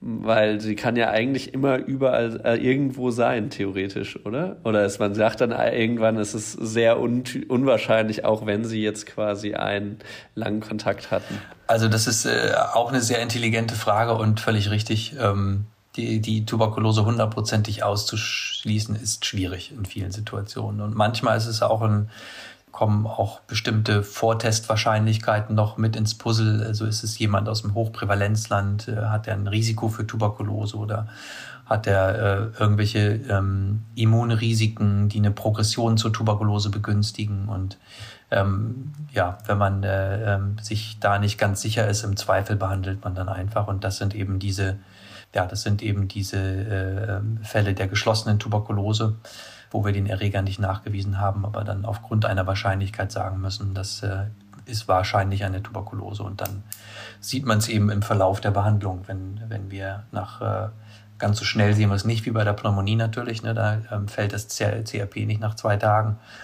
Ähm, wir machen dann äh, eine Verlaufskontrolle nach zwei Monaten und wenn wir dann sehen, das hat sich gebessert, dann wird es eine Tuberkulose gewesen sein. Es wird aber, das wird aber sicherlich eben versucht, Material zu gewinnen erstmal, ne? Und dann zum Beispiel bei Lymphknoten durch Biopsie. Und wenn man das dann nicht schafft, dann, dann therapiert man quasi. Äh, ist es dann empirisch? Weiß gar nicht, wie nennt man das dann, ja. wie man dann therapiert? Auf Verdacht. Halt, genau, ja, ja, ja, Aber also wir. Stimmt, man kann ja dann auch keine Resistenzen und so. Genau, das ist bei Herkunft aus Hochprävalenzgebieten für Multiresistenz dann auch schwierig. Ne? Dann muss man sich entscheiden, ähm, was, für ein, was für eine kalkulierte Therapie man beginnt. Aber gut, das ist wieder ein anderer Bereich. Felicia. Ja, ähm, auch noch so ein bisschen zur Diagnostik. Wir hatten uns ja als Punkt auch noch äh, Screening-Programme vorgenommen. Und ähm, da wollte ich jetzt auch mal fragen, für welche Personengruppen ist das überhaupt oder wäre so ein Screening gedacht und wie würde das aussehen? Also dieses klassische Screening-Programm, was man ja so aus historischen Aufzeichnungen noch kennt, nämlich so die ähm, Röntgenreihenuntersuchung, hat man vielleicht mal gehört, kann man die Eltern mal fragen, die haben das vielleicht auch noch erlebt. Ähm, die gibt es nicht mehr in Deutschland. Also es wird einfach nicht mehr gemacht, einfach weil die Tests, die man zur Hand hat, so schlecht sind, um vorherzusagen, hat jemand überhaupt eine Tuberkulose oder entwickelt jemand eine Tuberkulose und man diese, dieses Verhältnis zwischen dem Aufwand, den man aufwendet und dem, was man daraus bekommt, ist einfach so gering, sodass man sagen muss, es gibt so ein klassisches Screening eigentlich nicht mehr. Es gibt zwei Bereiche, wo man Personen untersucht. Das ist ähm, festgeschrieben im Infektionsschutzgesetz. Das gibt ähm, vor einer Aufnahme in eine Gemeinschaftseinrichtung, egal welcher ähm, welcher Art, beziehungsweise im Infektionsschutzgesetz sind die auch noch näher erläutert, muss sozusagen eine Bescheinigung vorliegen, dass jemand tuberkulosefrei ist. Und nun leben wir in einem föderalistischen Land. Das heißt aber, dass die jeweiligen Bundesländer selber festlegen können, worauf sich denn so ein Zeugnis stützen muss. Die meisten benutzen dafür tatsächlich noch ein Röntgenbild und sagen, okay, wenn das Röntgenbild unauffällig ist, dann hat jemand keine ansteckende Lungentuberkulose, geht man davon aus und bekommt eben dann so ein Zertifikat. Ziel ist immer der Schutz der, der Gemeinschaft und nicht das individuelle Therapie, äh, das individuelle Auffinden. Der andere Bereich, der noch zur ja, im Screening einfallen, würde mir einfallen, wäre einmal, dass vorgeschrieben ist, dass vor einer Behandlung mit TNF-Alpha-Inhibitoren ist es auch per ähm, ähm, Fachinformation vorgeschrieben, dass jemand ähm, eine Untersuchung bekommen soll und da insbesondere mit dem ICRA-Test, um zu sehen, hat jemand eine latente Tuberkulose, die durch eine spezifische Immunsuppression ausbrechen kann. Und das Gleiche trifft auch für die Kontaktpersonen zu. Da macht es in der Regel das Gesundheitsamt die gucken, okay, wer sind die engen Kontakte, wer hat ein Risiko und die werden dann zur Untersuchung eingeladen. Okay, alles klar. Ralf, hast du noch Ergänzungen dazu? Also wenn man das weltweit betrachtet, gibt es noch Screening-Programme, aber ich glaube, auf Deutschland bezogen ist es einfach eher etwas, was in die Historie gehört. Und äh, wie sieht das vielleicht noch aus mit HIV-Patienten? Also würde man bei Verdacht auf Tuberkulose dann auch immer HIV äh, mittesten, weil da, glaube ich, ja so eine hohe Assoziation besteht? Ja, also bei HIV-Patienten äh, sagt man weltweit, dass äh, immer ein Risiko besteht, eine Tuberkulose zu entwickeln und deswegen äh, testet man sehr großzügig. Ähm, das hat man lange Zeit für Deutschland auch so übernommen. Mit dem Ergebnis, dass die HIV-Behandler in Deutschland, also Pneumologen wie HIV-Behandler, der Empfehlung nur sehr schleppend gefolgt sind. Und äh, deswegen haben wir in der neuen Empfehlung äh, eine Stratifizierung vorgenommen, ähm, so dass wir in Deutschland gern äh, ähm, die HIV-Patienten testen würden, die ein höheres Risiko haben, also die noch eine Immunsuppression haben, also weniger als zwei Jahre auf der ART, also auf der antiretroviralen Therapie sind, ähm, oder eben eine ähm, nicht ausreichende Erholung des äh, Immunsystems haben. Da haben wir so einen Cut-off von 400 Helferzellen angenommen, aber das äh, ähm, entscheiden die HIV-Ärzte sicher, sicher dann äh, für sich, ähm, wo wer gut anspricht auf die Therapie. Und, na, aber das sind, äh, sind sozusagen Hilfsmittel, um zu sehen, ist der Patient, äh, hat er ein sehr hohes Risiko, eine TB zu entwickeln oder nicht. Und äh, nur in dem Fall würde man dann äh, den IGRA machen und gegebenenfalls auch präventiv behandeln. Ne? Vielleicht noch im Umkehrschluss. Allerdings, wenn man ein Tuberkul eine Tuberkulose diagnostiziert, ist es dringlich geraten, den Patienten auch bitte mit einem HIV-Test oder ihm den mhm. anzubieten, mhm. weil mhm. eben das ja, genau, Umkehrschluss diese Population, die eine Tuberkulose hat, dann eben doch auch aus Ländern häufig kommt oder aus sozialen Bereichen, wo auch eine HIV-Erkrankung häufiger sein kann. Also in, in, diese Richtung auf jeden Fall. Bitte immer mit dran denken, wenn man die TB diagnostiziert hat. Ja, mhm. auch wichtiger ja, Punkt. Wir hatten auch schon eine Folge zur Late Diagnosis bei HIV. Also genau, das ist gerade auch bei Gruppen, die eigentlich kein erhöhtes Risiko haben, aber wenn die dann eben mit so einer ähm, anderen Erkrankung manifest werden, dass man da auf jeden Fall auch einen HIV-Test anbietet. Ähm, ich ich würde gerne noch mal fragen, Britt, du hattest jetzt gesagt, ähm, äh, bei Aufnahme in Gemeinschaftseinrichtungen soll gescreent äh, werden, aber wer, also, Welt, also da wird dann nach, einem best nach bestimmten Risikofaktoren ähm, äh, vorgegangen oder? Mhm. Also das Infektionsschutzgesetz schreibt das formal vor, dass Menschen, die sich in einer eben so einer Gemeinschaftseinrichtung mhm. Mit vielen anderen Menschen befinden, dass die mhm. zumindest vorlegen sollen, dass es keine Tuberkulose betrifft und das betrifft alle Personen, die dort einziehen. Okay, also eine Gemeinschaftsunterkunft sozusagen. Also weil eine Kita wäre ja auch eine Gemeinschaftseinrichtung, aber okay. Nee, das, ähm, ja. das muss man vielleicht nochmal spezifizieren. Damit sind ähm, formal gemeint Gemeinschaftseinrichtungen für Asylbewerber, für Migranten, für Obdachlose. Es gibt noch eine spezifische Formulierung für Justizvollzugsanstalten, aber da gibt es noch mal eine andere mhm. gesetzliche Vorgabe, aber es ist relativ detailliert im Infektionsschutzgesetz mhm. dargelegt, für welche Bereiche das gilt. Das stimmt, ist nicht vorgeschrieben für eben Schulen, Kitas, ja. einfach weil die man hat ja. einfach versucht, also da, wo, wo, wo Menschen zusammen auf engem Raum wohnen, im Prinzip, von der, vom, vom, vom, vom Sinn her. Genau, ich glaube, der Sinn ist eher darin zu sagen, wo ist das Risiko, sich mit einer Tuberkulose oder wo, recht, wo rechtfertigt das mögliche Risiko, sich anzustecken, diesen, eben diese erzwungene Maßnahme auf eine Röntgenaufnahme oder eine Blutuntersuchung bei sich erdulden zu müssen, formal. Mhm. Und ich glaube, das ist einfach eine Abwägungssache. Und man hat eben, glaube ich, das Risiko, sich in der Schule oder in der Kita anzustecken, ist so minimal, dass man natürlich das nicht rechtfertigen würde, sehr, sehr viele Schüler, Kindergarten, Kinder zu untersuchen. Aber es gibt eben diese Bereiche, die durch das Gesetz definiert sind. Macht man Screening im Altersheim? Müsste ich direkt nachgucken. ich glaube nicht. Ich, glaube, ich müsste es tatsächlich nachgucken. Also Gesetz und Medizin sind ja auch, äh, sind ja auch oft ähm, verschiedene Sachen, aber vielleicht damit jetzt die Zuhörenden auch nicht so ganz verwirrt sind. Also ich sag mal so, also ich verstehe es so, dass es Mm, also bei diesen Gemeinschaftsunterkünften, das wird zwar nicht so ausformuliert, aber da stecken natürlich auch ähm, Risiken unter Umständen äh, dahinter, die die, äh, die diejenigen, die dort dann wohnen, mitbringen, nämlich Armut, was wir schon genannt hatten, leider oft.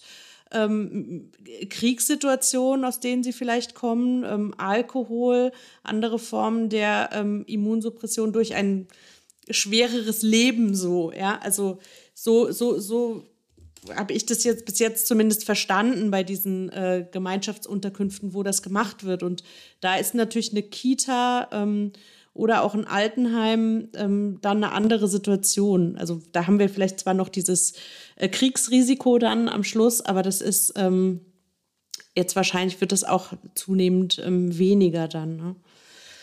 Ähm, okay. Felicia.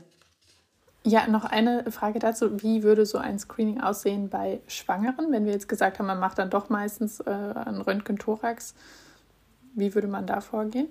Auch also man würde, also das würde man tatsächlich, man würde so einen ICRA-Test vorschalten und sagen, man würde eben die Blutuntersuchung vorziehen.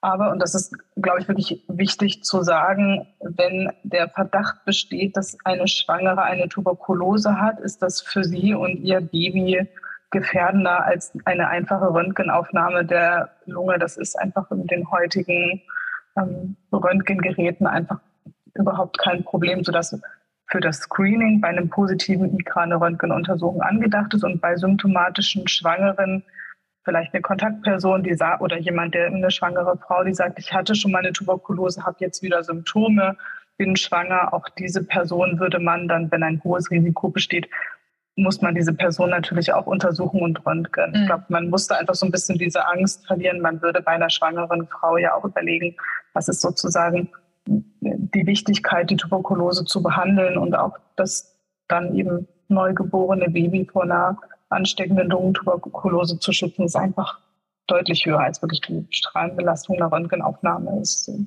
wirklich okay. minimal in, den, in der heutigen Zeit. Also ich würde mal versuchen zusammenzufassen, was wir jetzt gesagt haben zu der Diagnostik beim Individualfall. Ähm, also auf jeden Fall eine Bildgebung. Ralf, du hattest gesagt, oft ist es, werden die äh, PatientInnen sogar durch einen Zufallsbefund im Röntgen-Thorax überhaupt erst ähm, auffällig. Also Röntgen-Thorax und ähm, in Zweifelsfällen dann auch eine Schnittbildgebung.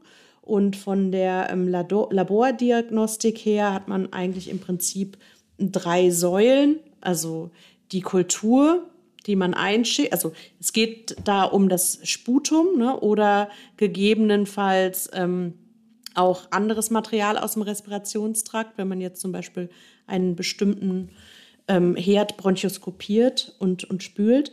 Aber meistens ist es das Sputum und äh, diese drei Säulen sind die Kultur, die man einschickt, wo man unbedingt auch dem mikrobiologischen Labor sagen muss, ähm, hier geht es um Mykobakterien, denn ähm, das wird dann ein anderes Nährmedium und die sind lange im Labor. Dann die Mikroskopie, das ist das, was man am schnell, also oder was man schnell hat, nicht am schnellsten, es gibt ja noch die dritte Säule.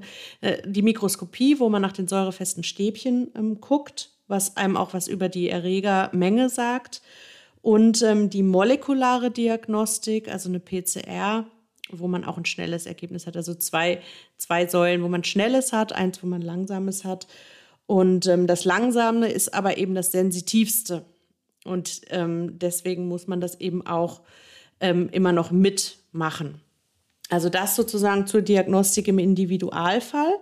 Ähm, und beim Screening hatten wir jetzt gesagt, da gibt es also verschiedene ähm, Gründe zu screenen. Das eine ist eben das gesetzlich vorgegebene ähm, bei der Unterbringung in Gemeinschaftsunterkünften, was auch ähm, länderspezifisch teilweise ein bisschen unterschiedlich geregelt ist.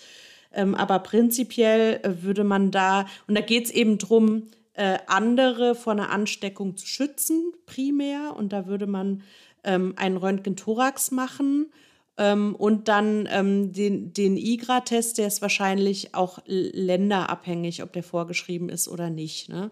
Und dann hatten wir noch gesagt, bei Schwangeren, wenn es wirklich um diese gesetzliche Maßnahme geht, dann aber erstmal nur den IGRA-Test ähm, Röntgen bei Schwangeren nur, wenn es dann wirklich wieder um den Individualfall geht, liegt hier wirklich eine Erkrankung vor. Dann äh, wäre eine andere Indikation ähm, ein individuelles Screening vor einer spezifischen immunsuppressiven Therapie. Das würde man mit dem IGRA-Test machen. Ähm, und äh, da, da ist so, dass das Klassische sind die TNF-Alpha-Inhibitoren ähm, sage ich nochmal ergänzen, die setzt man zum Beispiel bei der rheumatoiden Arthritis ein oder auch beim äh, Morbus Crohn, solche Erkrankungen, die ja auch recht häufig ähm, sind. Und ähm, das, das dritte wäre ähm, ein Kontaktpersonenscreening. Also wenn man da durch einen Kontakt halt ein erhöhtes Infektionsrisiko hatte, dass man dann, das hatten wir ja auch eben schon gesagt, abhängig davon, äh, wie hoch jetzt das Ansteckungsrisiko war, dann ein Screening macht und das wird geht übers Gesundheitsamt, wird in der Regel auch mit IGRA gemacht, aber dann auch abhängig davon, wie hoch ist jetzt das Risiko, was kommt noch dazu, gegebenenfalls auch mit dem Röntgen-Thorax noch. Und dann ähm, bei uns, Spezialfall, Spezialfall HIV, äh, habt ihr euch jetzt auch geäußert in den, im Update der Leitlinie, dass dabei äh, weniger als zwei Jahre antiretrovirale effektive Therapie äh, man noch screenen sollte oder ähm, bei äh, kleiner 400 Helferzellen als ähm, Empfehlung, wobei das äh, in der Regel die HIV-Ärzte auch ganz gut dann managen. Okay. Ja, Lukas. Dann können wir ja eigentlich schon weitergehen äh, zur Prävention. Das war ja unser nächster Punkt. Da haben wir ja jetzt schon relativ viel gesagt, dass es da ja vor allen Dingen um Isolation und Masken geht.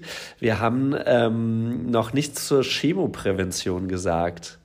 Ähm, wie läuft das da ab? Oder was macht man da? Ähm, das kann ich gerne beantworten. Also weist man eben so eine latente Tuberkulose-Infektion bei jemandem nach, der ein erhöhtes Risiko hat, also beispielsweise bei einer Kontaktperson, die im Rahmen der Umgebungsuntersuchung gefunden wurde, oder einer Person, die eben mit so einem TNF-Alpha-Inhibitor oder einem anderen spezifischen Biologikum behandelt werden soll. Und würde man im nächsten Schritt versuchen, eben diese Tuberkulose auszuschließen. Das hattest du ja schon auch gesagt, wie schwierig das manchmal ist. Aber wenn man da jetzt keinen Hinweis dafür findet, also beispielsweise die Kontaktperson fühlt sich wohl, hat keine klinischen Symptome, hat ein unauffälliges Röntgenbild und hat vielleicht sogar Sputum abgegeben und das ist negativ, dann würde man, kann man dieser Person anbieten oder sollte man dieser Person anbieten, eine präventive Therapie zu machen, weil sie ein erhöhtes Risiko hat, dass sich bei ihr eine Tuberkulose entwickelt. Also eine Chemoprophylaxe an der Stelle. Ja, Oder in dem Fall heißt es tatsächlich, gibt es im Deutschen okay. die Besonderheit der Unterscheidung zwischen Chemoprävention und Chemoprophylaxe und ja. beides auch noch mit Chemo. Von daher ist es super verwirrend. Also eine vorbeugende Behandlung, um zu verhindern, dass jemand erkrankt. Das wäre sozusagen der Überbegriff. Den Unterschied kann ich gleich nochmal drauf eingehen. Das würde man mit ein bis zwei antituberkulösen Medikamenten machen. Da kommen wir ja später noch drauf zurück, die man eben auch für mehrere Monate einnehmen muss, je nachdem, für, welche, für welches Regime man sich da entscheidet. Wichtig ist aber dabei, dass man tatsächlich eben nur die Personen untersucht, die eben auch ein erhöhtes Risiko haben zu erkranken, weil sonst würde man, hätte man diese ganzen 90 Prozent, für die wir keinen besseren Test haben, die vielleicht niemals krank werden, denen würde man dann ja auch eine Behandlung anbieten, die sie vielleicht gar nicht brauchen. Deswegen diese Schwierigkeit zu sagen, man soll jetzt nicht einfach blind mal so deutschlandweit den ICRA-Test anwenden und findet vielleicht ganz viele positive Fälle, wo vielleicht nie was draus wird, sondern man soll wirklich spezifisch nur die Personen untersuchen, die eben auch dieses erhöhte Risiko mitbringen. Und der Unterschied nochmal zur Chemoprophylaxe ist etwas, was man eigentlich eher im Kleinkindbereich anwendet. Da sind diese die kleinen Kinder oder diese bei Säuglingen, Neugeborenen und wirklich unter Zweijährigen besteht die Besonderheit, dass sie relativ rasch erkranken können. Also das wären eine dieser wenigen Gruppen, die innerhalb von wenigen Wochen krank werden können und auch sehr schwer krank werden können. Die entwickeln nämlich häufig diese ZNS-Beteiligung oder auch so septische Krankheitsbilder, wenn die noch so klein sind, weil das Immunsystem noch nicht in der Form die Tuberkulose eindämmen kann. Da würde man also man macht diese ICRA-Tests typischerweise acht Wochen nach dem letzten Kontakt bei einer immunkompetenten Person. Und bei diesen kleinen Kindern sagt man, okay, man testet die sofort, wenn man weiß, okay, Mutter, Vater jetzt positiv auf eine Tuberkulose in der Klinik. Stellt man die Kinder ein, macht einen Test mit einer deutlich schlechteren Sensitivität, als also bei den Erwachsenen guckt, haben sie Hinweise für eine Tuberkulose. Und wenn sie das nicht haben, gibt man denen eine Chemoprophylaxe, also etwas bei einem negativen Test. Man hat nicht mal eine Infektion nachgewiesen, aber eben aus zwei Gründen, aus so einer diagnostischen Lücke, weil eben auch diese spezifische Immunantwort sich bei der Tuberkulose langsam entwickelt, beziehungsweise erst langsam nachgewiesen wird und man sagt, der Test ist erst acht Wochen nach dem letzten Kontakt wirklich verlässlich in der Aussage, die man da bekommt. Also ist er dann wirklich positiv oder ist er noch falsch negativ, weil noch gar nicht so viele Interferon produzierenden Zellen da sind, dass der Test positiv werden kann. Und dann hat man sozusagen dieses Zwischenstadium der Chemoprophylaxe im Vergleich zur Chemoprävention. Man sagt, jemand hat nachweislich eine Infektion, bei dem man eben die, die Tuberkulose-Erkrankung verhindern möchte. Und was macht man für die Chemoprophylaxe? Also was würde man da dann machen? Da gibt es verschiedene Therapieregime. Ähm, man würde heutzutage gerne auf ein sogenanntes Rifamycin-basiertes Schema zurückgreifen. Das ist eines der beiden wichtigsten Tuberkulosemedikamente, die man hat. Da würde, kann man entweder ein Medikament für oder einmal Rifampicin für vier Monate geben oder eben eine Kombination zwischen Rifampicin und Isoniazid, kommen wir ja gleich nochmal drauf, mhm. ähm, was man über drei Monate gibt. Und dann gibt es noch zwei andere Schemata mit ja, und es gibt neue Schemata, die in Entwicklung sind mit mhm. Diversen Punkten, aber es ist dann schon sehr spezifisch, schon sehr ins Detail. Ich würde gerne nochmal nachfragen, um das klar zu kriegen. Also du hattest jetzt gesagt, ne, bei Kindern, bei kleinen Kindern würde man dann, also das eine, was du gesagt hast, war ja, man, man hat eine latente äh, TBC nachgewiesen und dann ähm, versucht man eben den Ausbruch bei bestimmten Risikofaktoren ähm, einer Erkrankung zu verhindern.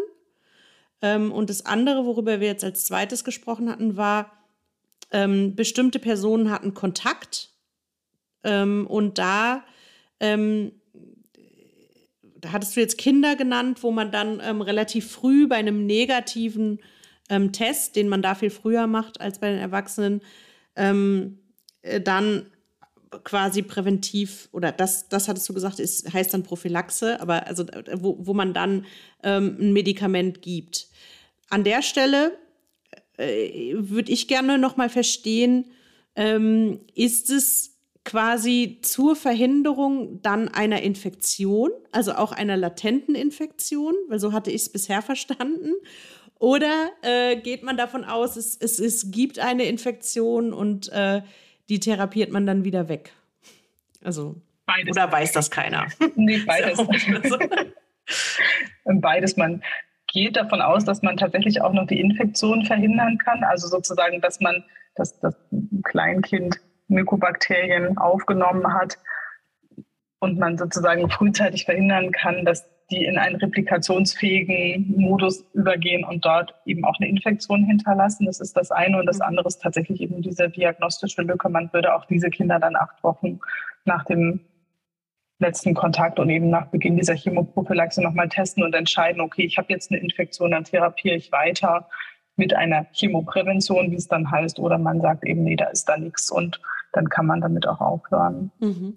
Und bei, bei erwachsenen Kontaktpersonen, also mit relevantem Risikokontakt, da würde man jetzt äh, nie ähm, dann Medikamente geben eigentlich, oder? Als Chemoprophylaxe also wir haben in der Leitlinie das formuliert, dass es theoretisch möglich ist, bei wirklich schwerst immunsupprimierten mhm. Kontaktpersonen, wobei wir, glaube ich, alle Schwierigkeiten hatten, die wirklich klar zu benennen. Das ist einfach wirklich mhm. eine individuelle mhm. Entscheidung.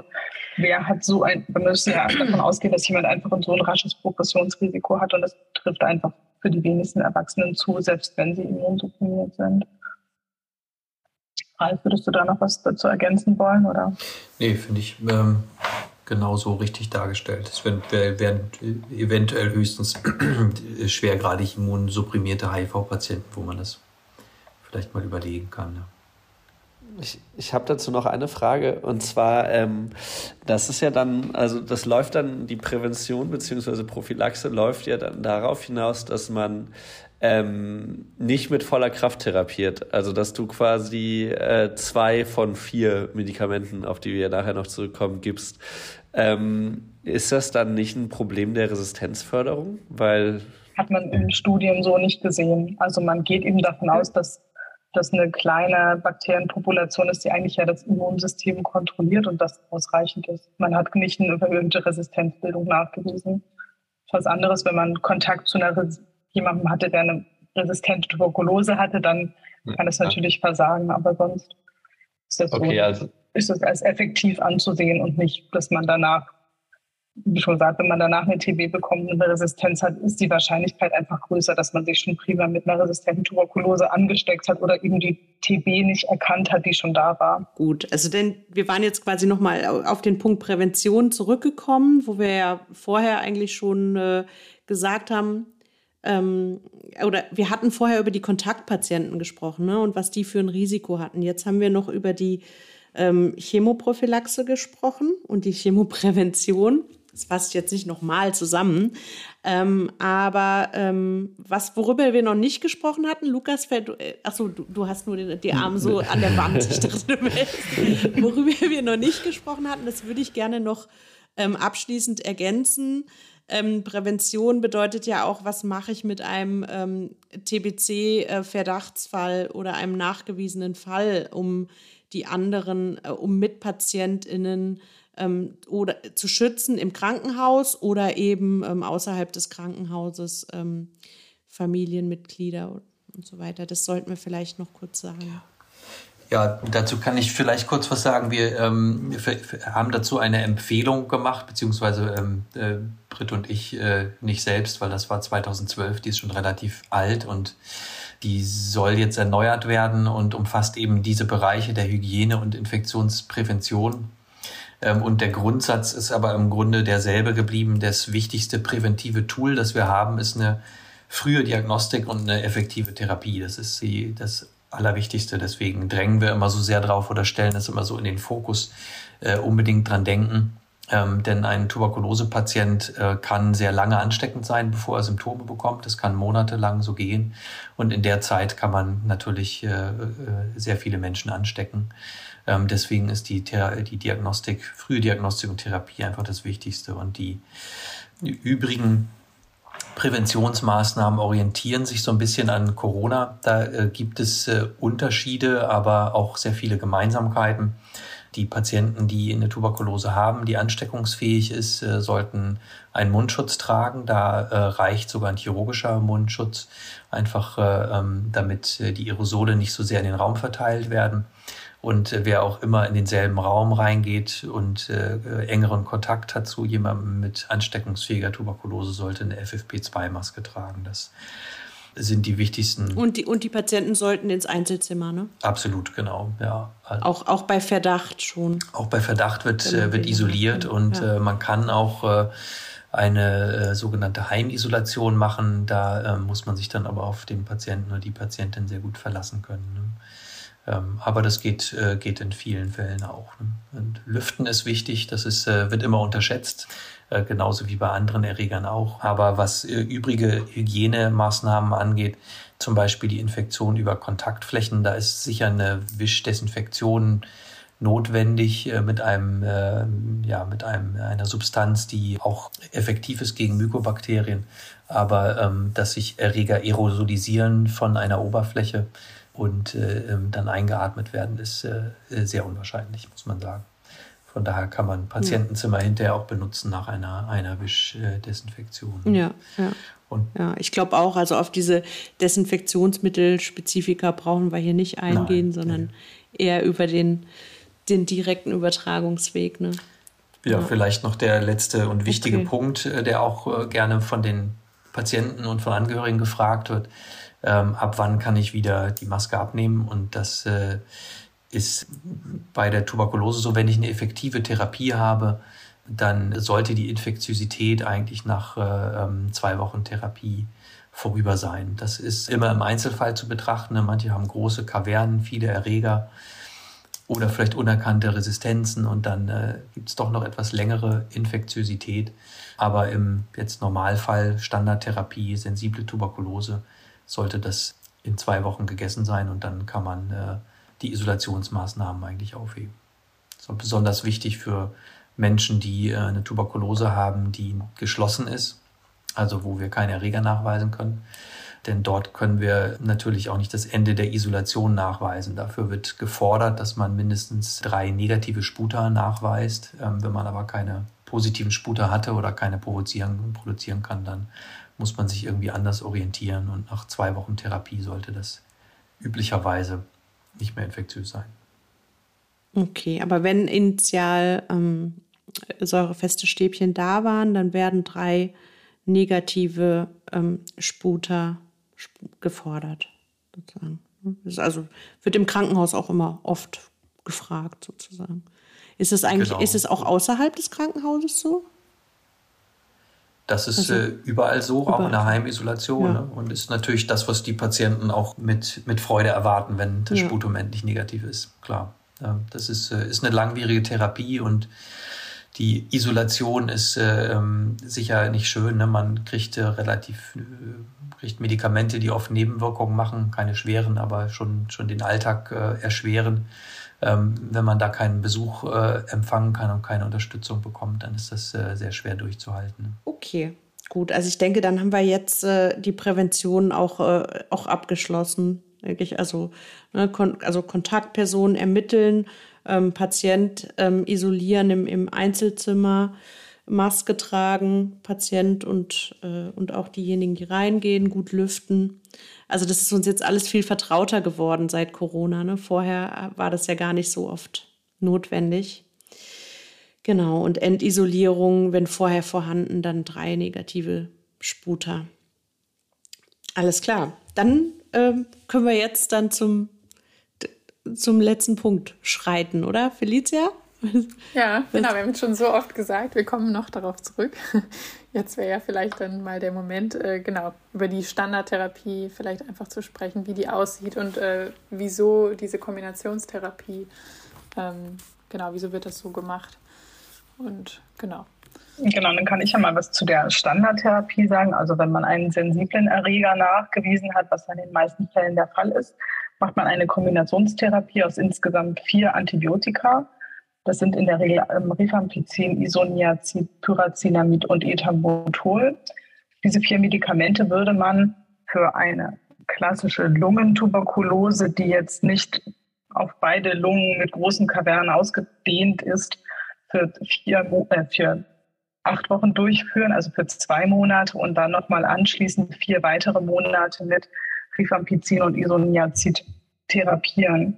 Es gibt Therapiesituationen, wo die, das länger sein muss, ausgedehnte Befunde, auch bestimmte extrapulmonale Tuberkuloseformen, aber für die klassische Lungentuberkulose sagt man sechs Monate eben mit dieser Therapie, die gewichtsadaptiert ausgerechnet werden muss und auch ab und zu mal nachgerechnet werden muss, insbesondere wenn man sehr leichte oder karektische Patienten hatte, die dann hoffentlich auch unter der Therapie wieder zugenommen haben, ändert sich manchmal auch noch die Dosierung dazu.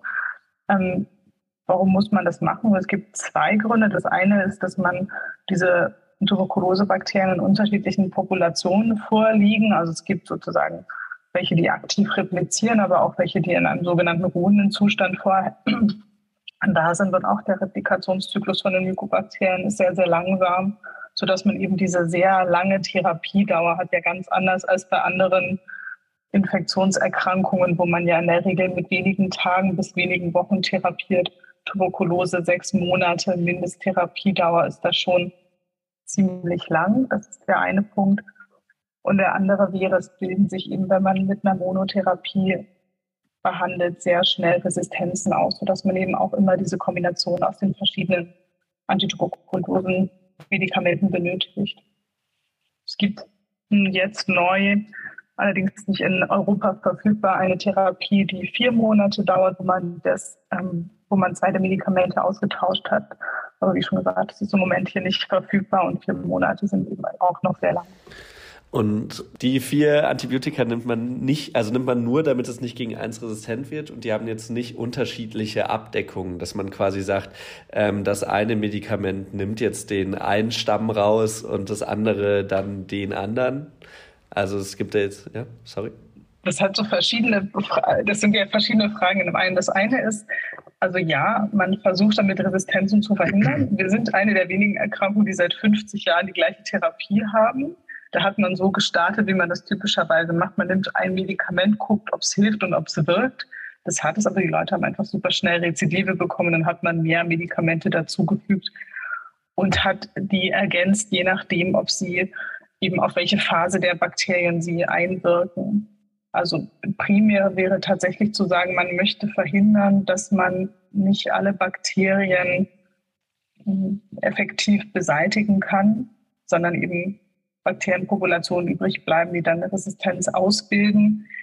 Inwieweit eine eventuell vorhandene Resistenz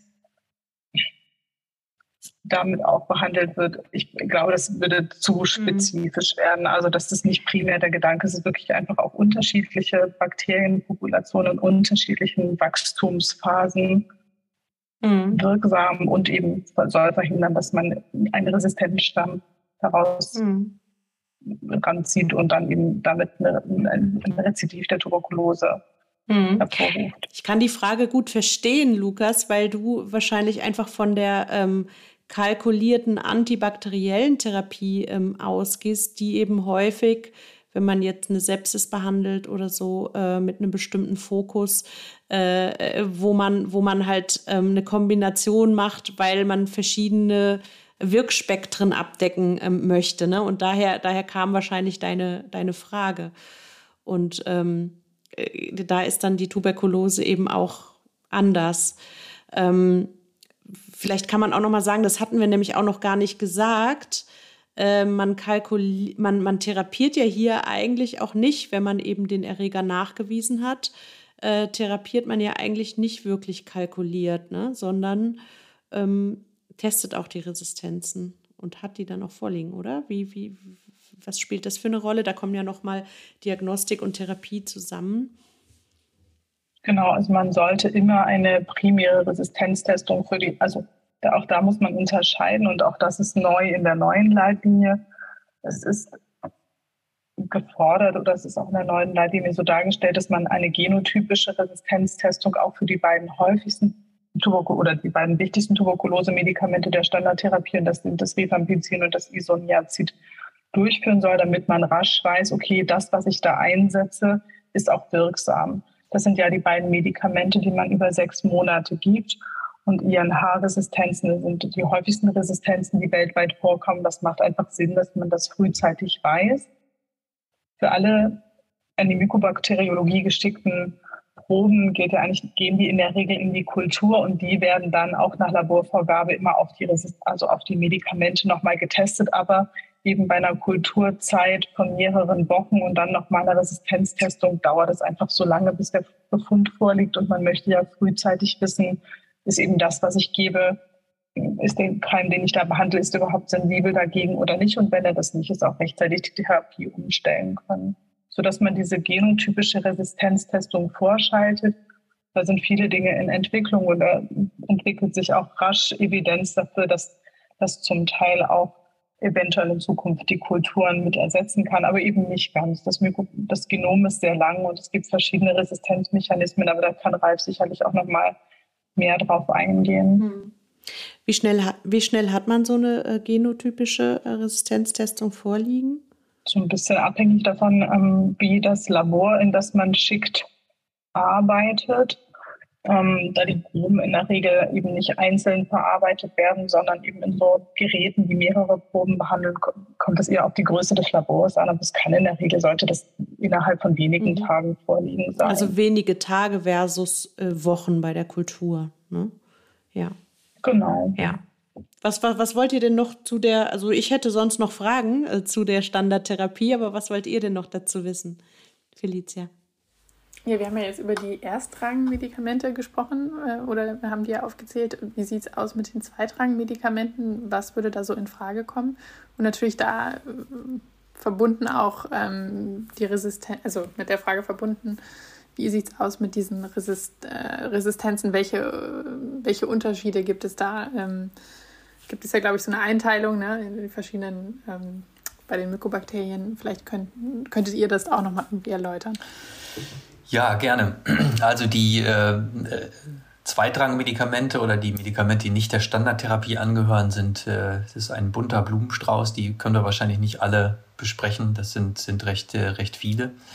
Ähm, aber angefangen jetzt mal bei den wichtigsten Medikamenten der Standardtherapie, die Britt gerade genannt hat, ist das Rifampicin sicher das, was den größten Stellenwert hat. Und weltweit geht man eigentlich davon aus, wenn das resistent ist, dann ist in den allermeisten Fällen auch äh, Isoniazid resistent.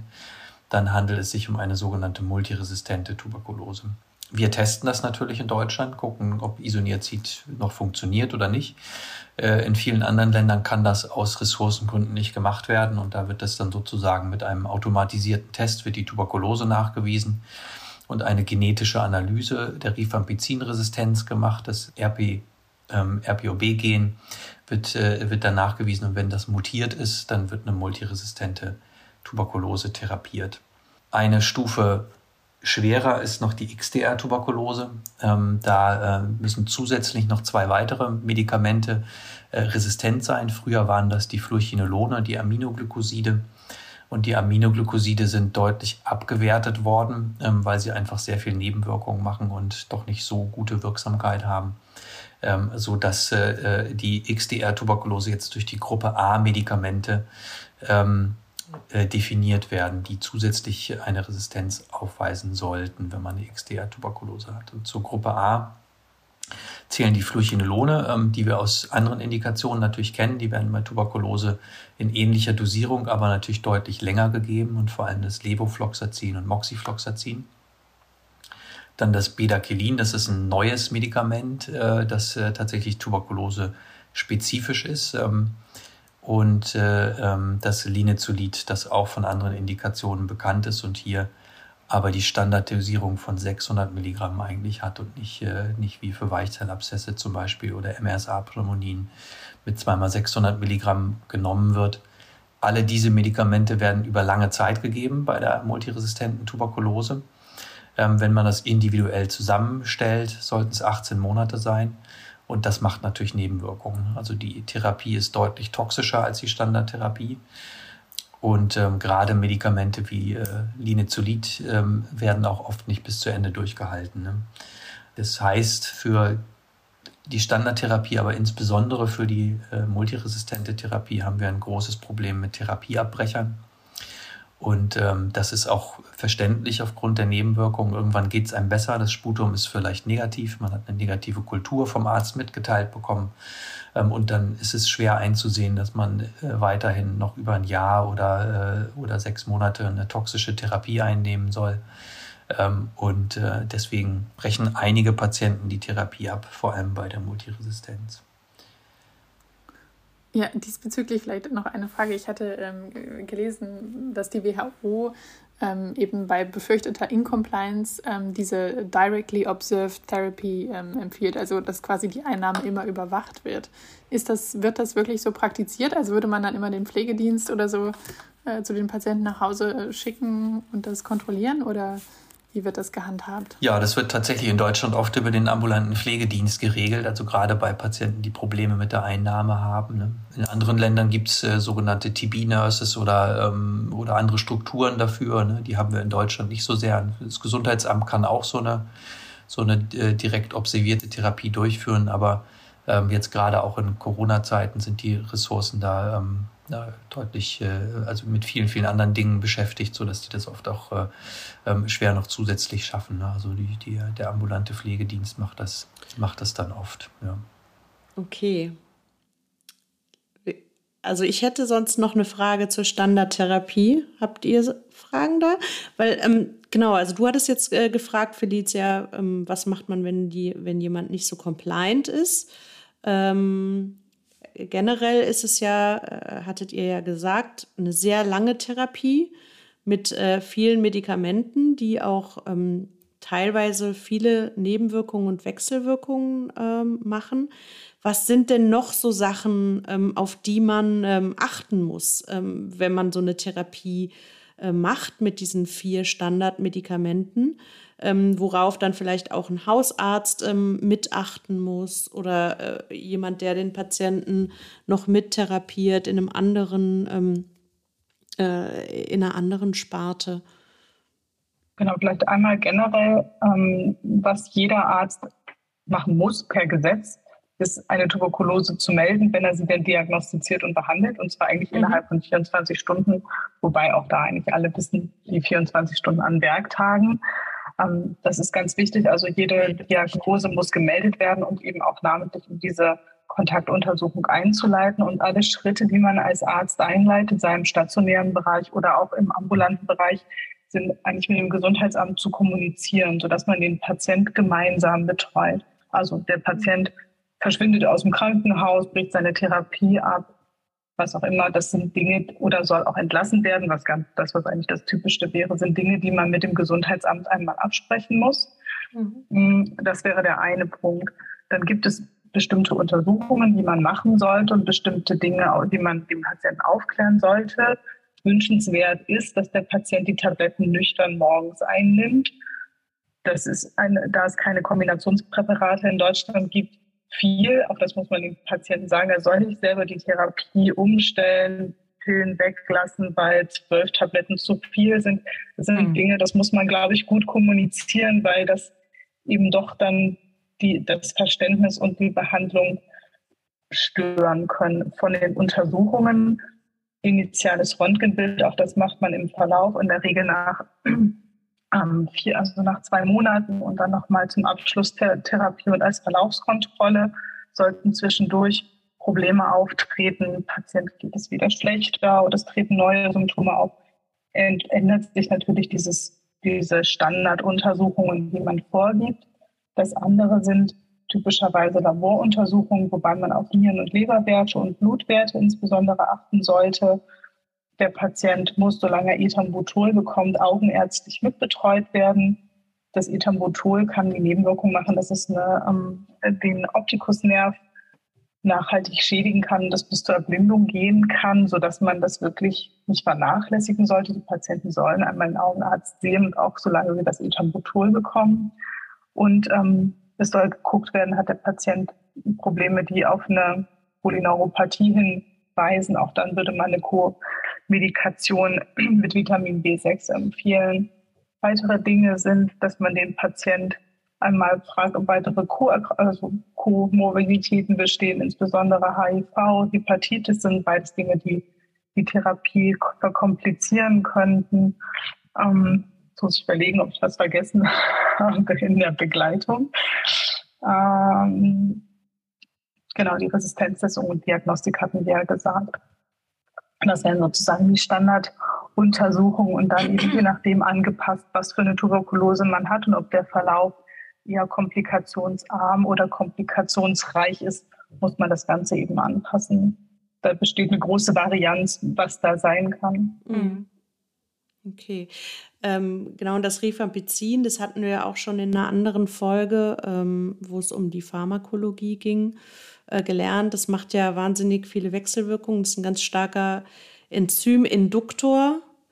Ähm, darauf sollte man die Patientinnen wahrscheinlich auch hinweisen, gerade die Patientinnen, aber nicht nur. ähm, genau, man sollte aber, also glücklicherweise sind die meisten Tuberkulose-Patienten jüngere Patienten, die haben meistens nicht so eine hohe Komorbid-Medikation. Mhm. Dann sollte man insbesondere die weiblichen Patientinnen oder die Patientinnen darauf hinweisen, dass die oralen Kontrazeptiva nicht mehr funktionieren und eben auf andere Verhütungsmethoden zurückgegriffen werden sollten und man auch vermeiden sollte, jetzt unbedingt unter einer Tuberkulosetherapie schwanger zu werden, sollte es dazu kommen. Es ist aber kein Abbruchsgrund.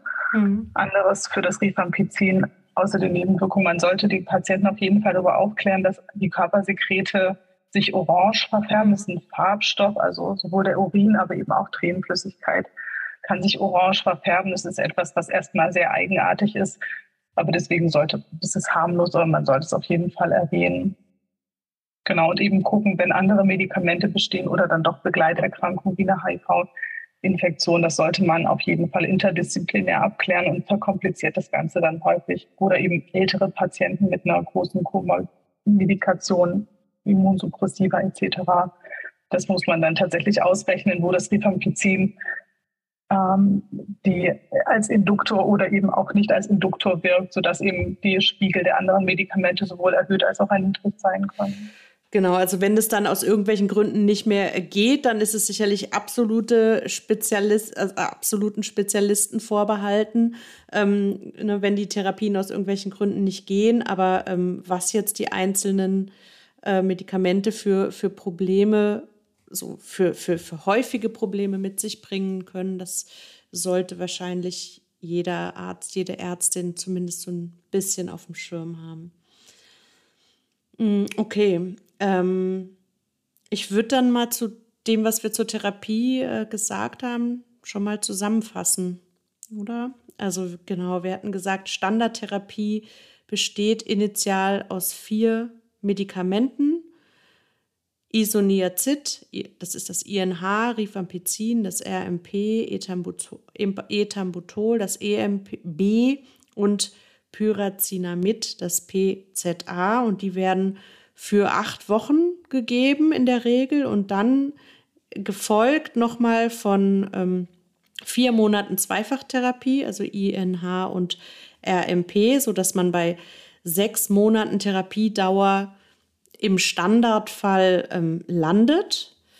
Und da muss man dann eben schauen, ähm, weil das so, also, oder beziehungsweise genau, das ist die Standardtherapie und man, man schaut aber eben auch schon initial durch PCR und längerfristig durch Kultur, ob Resistenzen vorliegen. Dann müsste man die Therapie natürlich ähm, anpassen, das auch im absoluten Spezialzentrum sicherlich. Aber ähm, es gibt eben diese ähm, Resistenzen. Die Multiresistenz definiert sich durch ähm, Resistenz gegen INH und RMP, ähm, was es eben bei uns noch nicht so viel gibt, aber in anderen Ländern doch. Und dann gibt es die Extensive äh, Drug Resistance, die XDR-Tuberkulose.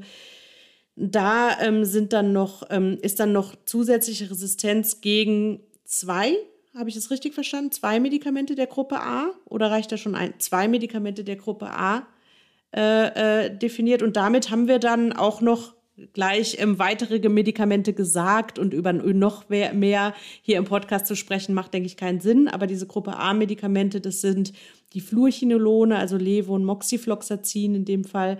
Dann neu dieses Bedaquilin. Das habe ich eben nochmal gegoogelt, weil ich nicht wusste, wie man das äh, ausspricht und äh, das Linezolid, ähm, was wir ja alle kennen, ähm, was in dem Fall halt viel länger gegeben werden muss, als es eigentlich sonst überhaupt gegeben werden darf. Genau, das wäre sozusagen die Standardtherapie und dann die Definitionen äh, eben von den äh, Multiresistenzen MDRTB und XDRTB.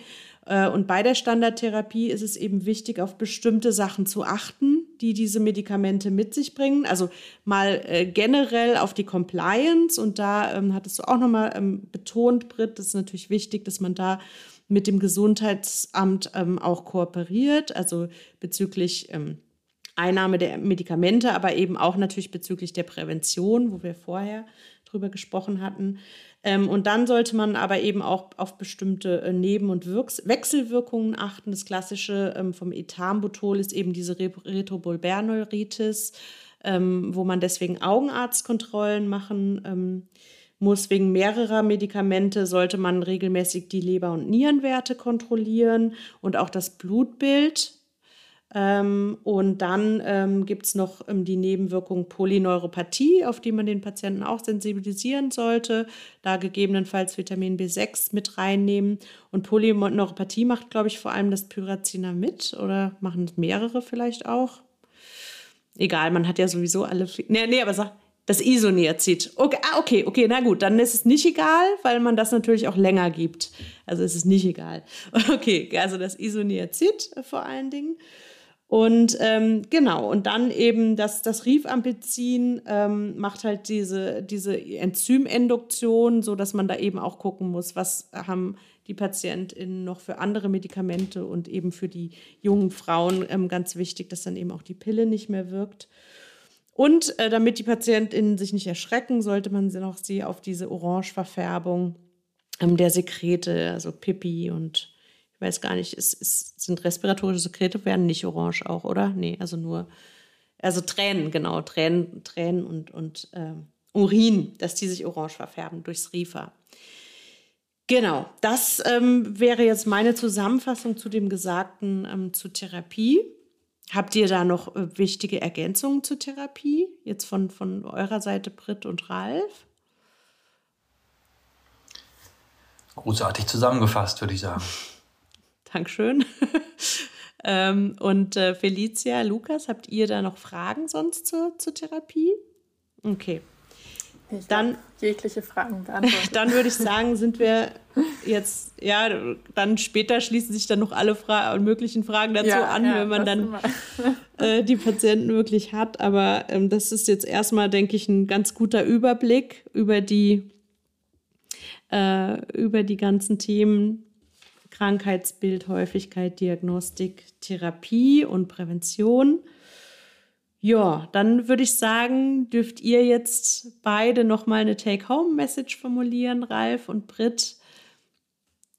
Britt, du wolltest, glaube ich, anfangen. Genau. Ähm, also meine Take-Home-Message im Niedriginzidenzland Deutschland wäre, bitte einfach mit dran denken. Es kann eine Differentialdiagnose sein, insbesondere bei Patienten, die aus Hochinzidenzländern kommen, die eine Immunsuppression haben, die unspezifische, länger bestehende Symptome haben, die irgendwie keine andere, keiner anderen Diagnose zuzuordnen sind. Mit dran denken, mit an der Mikrobiologie Röntgenbild machen. Und ja, das wäre meine Take-Home-Message einfach an alle. Es ist selten, aber es kann einfach immer mal vorkommen. Und da ist es einfach wichtig, dass man die Diagnose stellt. Vielen Dank. Und Ralf?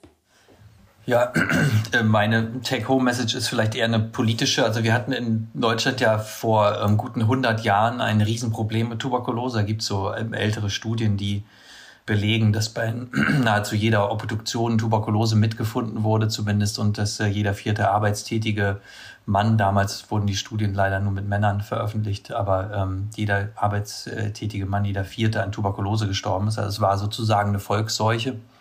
Und äh, durch äh, die Kriege ist das nicht unbedingt besser geworden, aber wir haben Antibiotika seit den 40er, 50er Jahren und eine Therapie etabliert. Und vor allem sind die Lebensbedingungen in Deutschland ähm, glücklicherweise viel, viel besser geworden und auch das Gesundheitssystem sehr viel stärker, so dass wir es geschafft haben, die Tuberkulose zurückzudrängen. Weltweit ist das äh, ähm, überhaupt nicht der Fall. Da ähm, äh, haben wir immer noch 1,5 Millionen Todesopfer jedes Jahr. Und das handelt sich jetzt nicht um die letzten paar Jahre, sondern um die letzten Jahrzehnte bis Jahrhunderte. Und wenn man da die Krankheitslast sieht, also die verlorenen Lebensjahre, ähm, dann ist, denke ich, die Tuberkulose durchaus mit Corona vergleichbar, weil es vor allem auch Menschen im mittleren Lebensalter trifft, die in ärmeren äh, Ländern ganze Familien zu versorgen haben. Und dem Problem ist die Weltgemeinschaft auch gewahr geworden. Die UN hat 2018 eine Sitzung gemacht dazu und es als globale Notsituation anerkannt.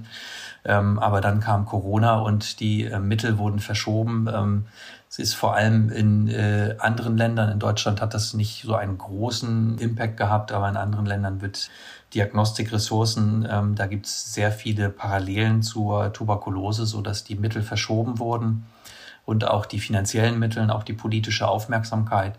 Und äh, das muss unbedingt äh, wieder rückgängig gemacht werden, ähm, denn wir haben auch viele, viele Todesopfer an Tuberkulose und der Erreger ist jetzt seit über 100 Jahren bekannt und die Impfforschung, wir haben immer noch keine effektiv wirksame Impfung für die Tuberkulose und äh, äh was äh, am Beispiel Corona, da kann man nur neidisch drauf schielen, was da in zwei Jahren geschafft wurde mit den entsprechenden Ressourcen, ist äh, beeindruckend und das kann man jetzt einfach nur für die anderen Länder, die vielleicht nicht so eine politische Power haben, auch einfach nur fordern. Und ähm, meine Take-Home-Message wäre sozusagen, es braucht Leute, die sich mit der Tuberkulose beschäftigen, die diese globale Verantwortung annehmen und äh, auch versuchen, eben Deutschland als Land mit Tradition für Tuberkulose und auch als Geberland äh, zu unterstützen.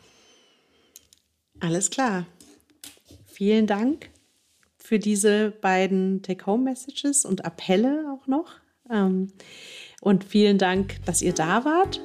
Vielen Dank auch nochmal an Lukas und, und Felicia, dass ihr euch auch in dieses komplexe Thema eingearbeitet hat, habt. Vielen Dank an die Zuhörenden und bis zum nächsten Mal.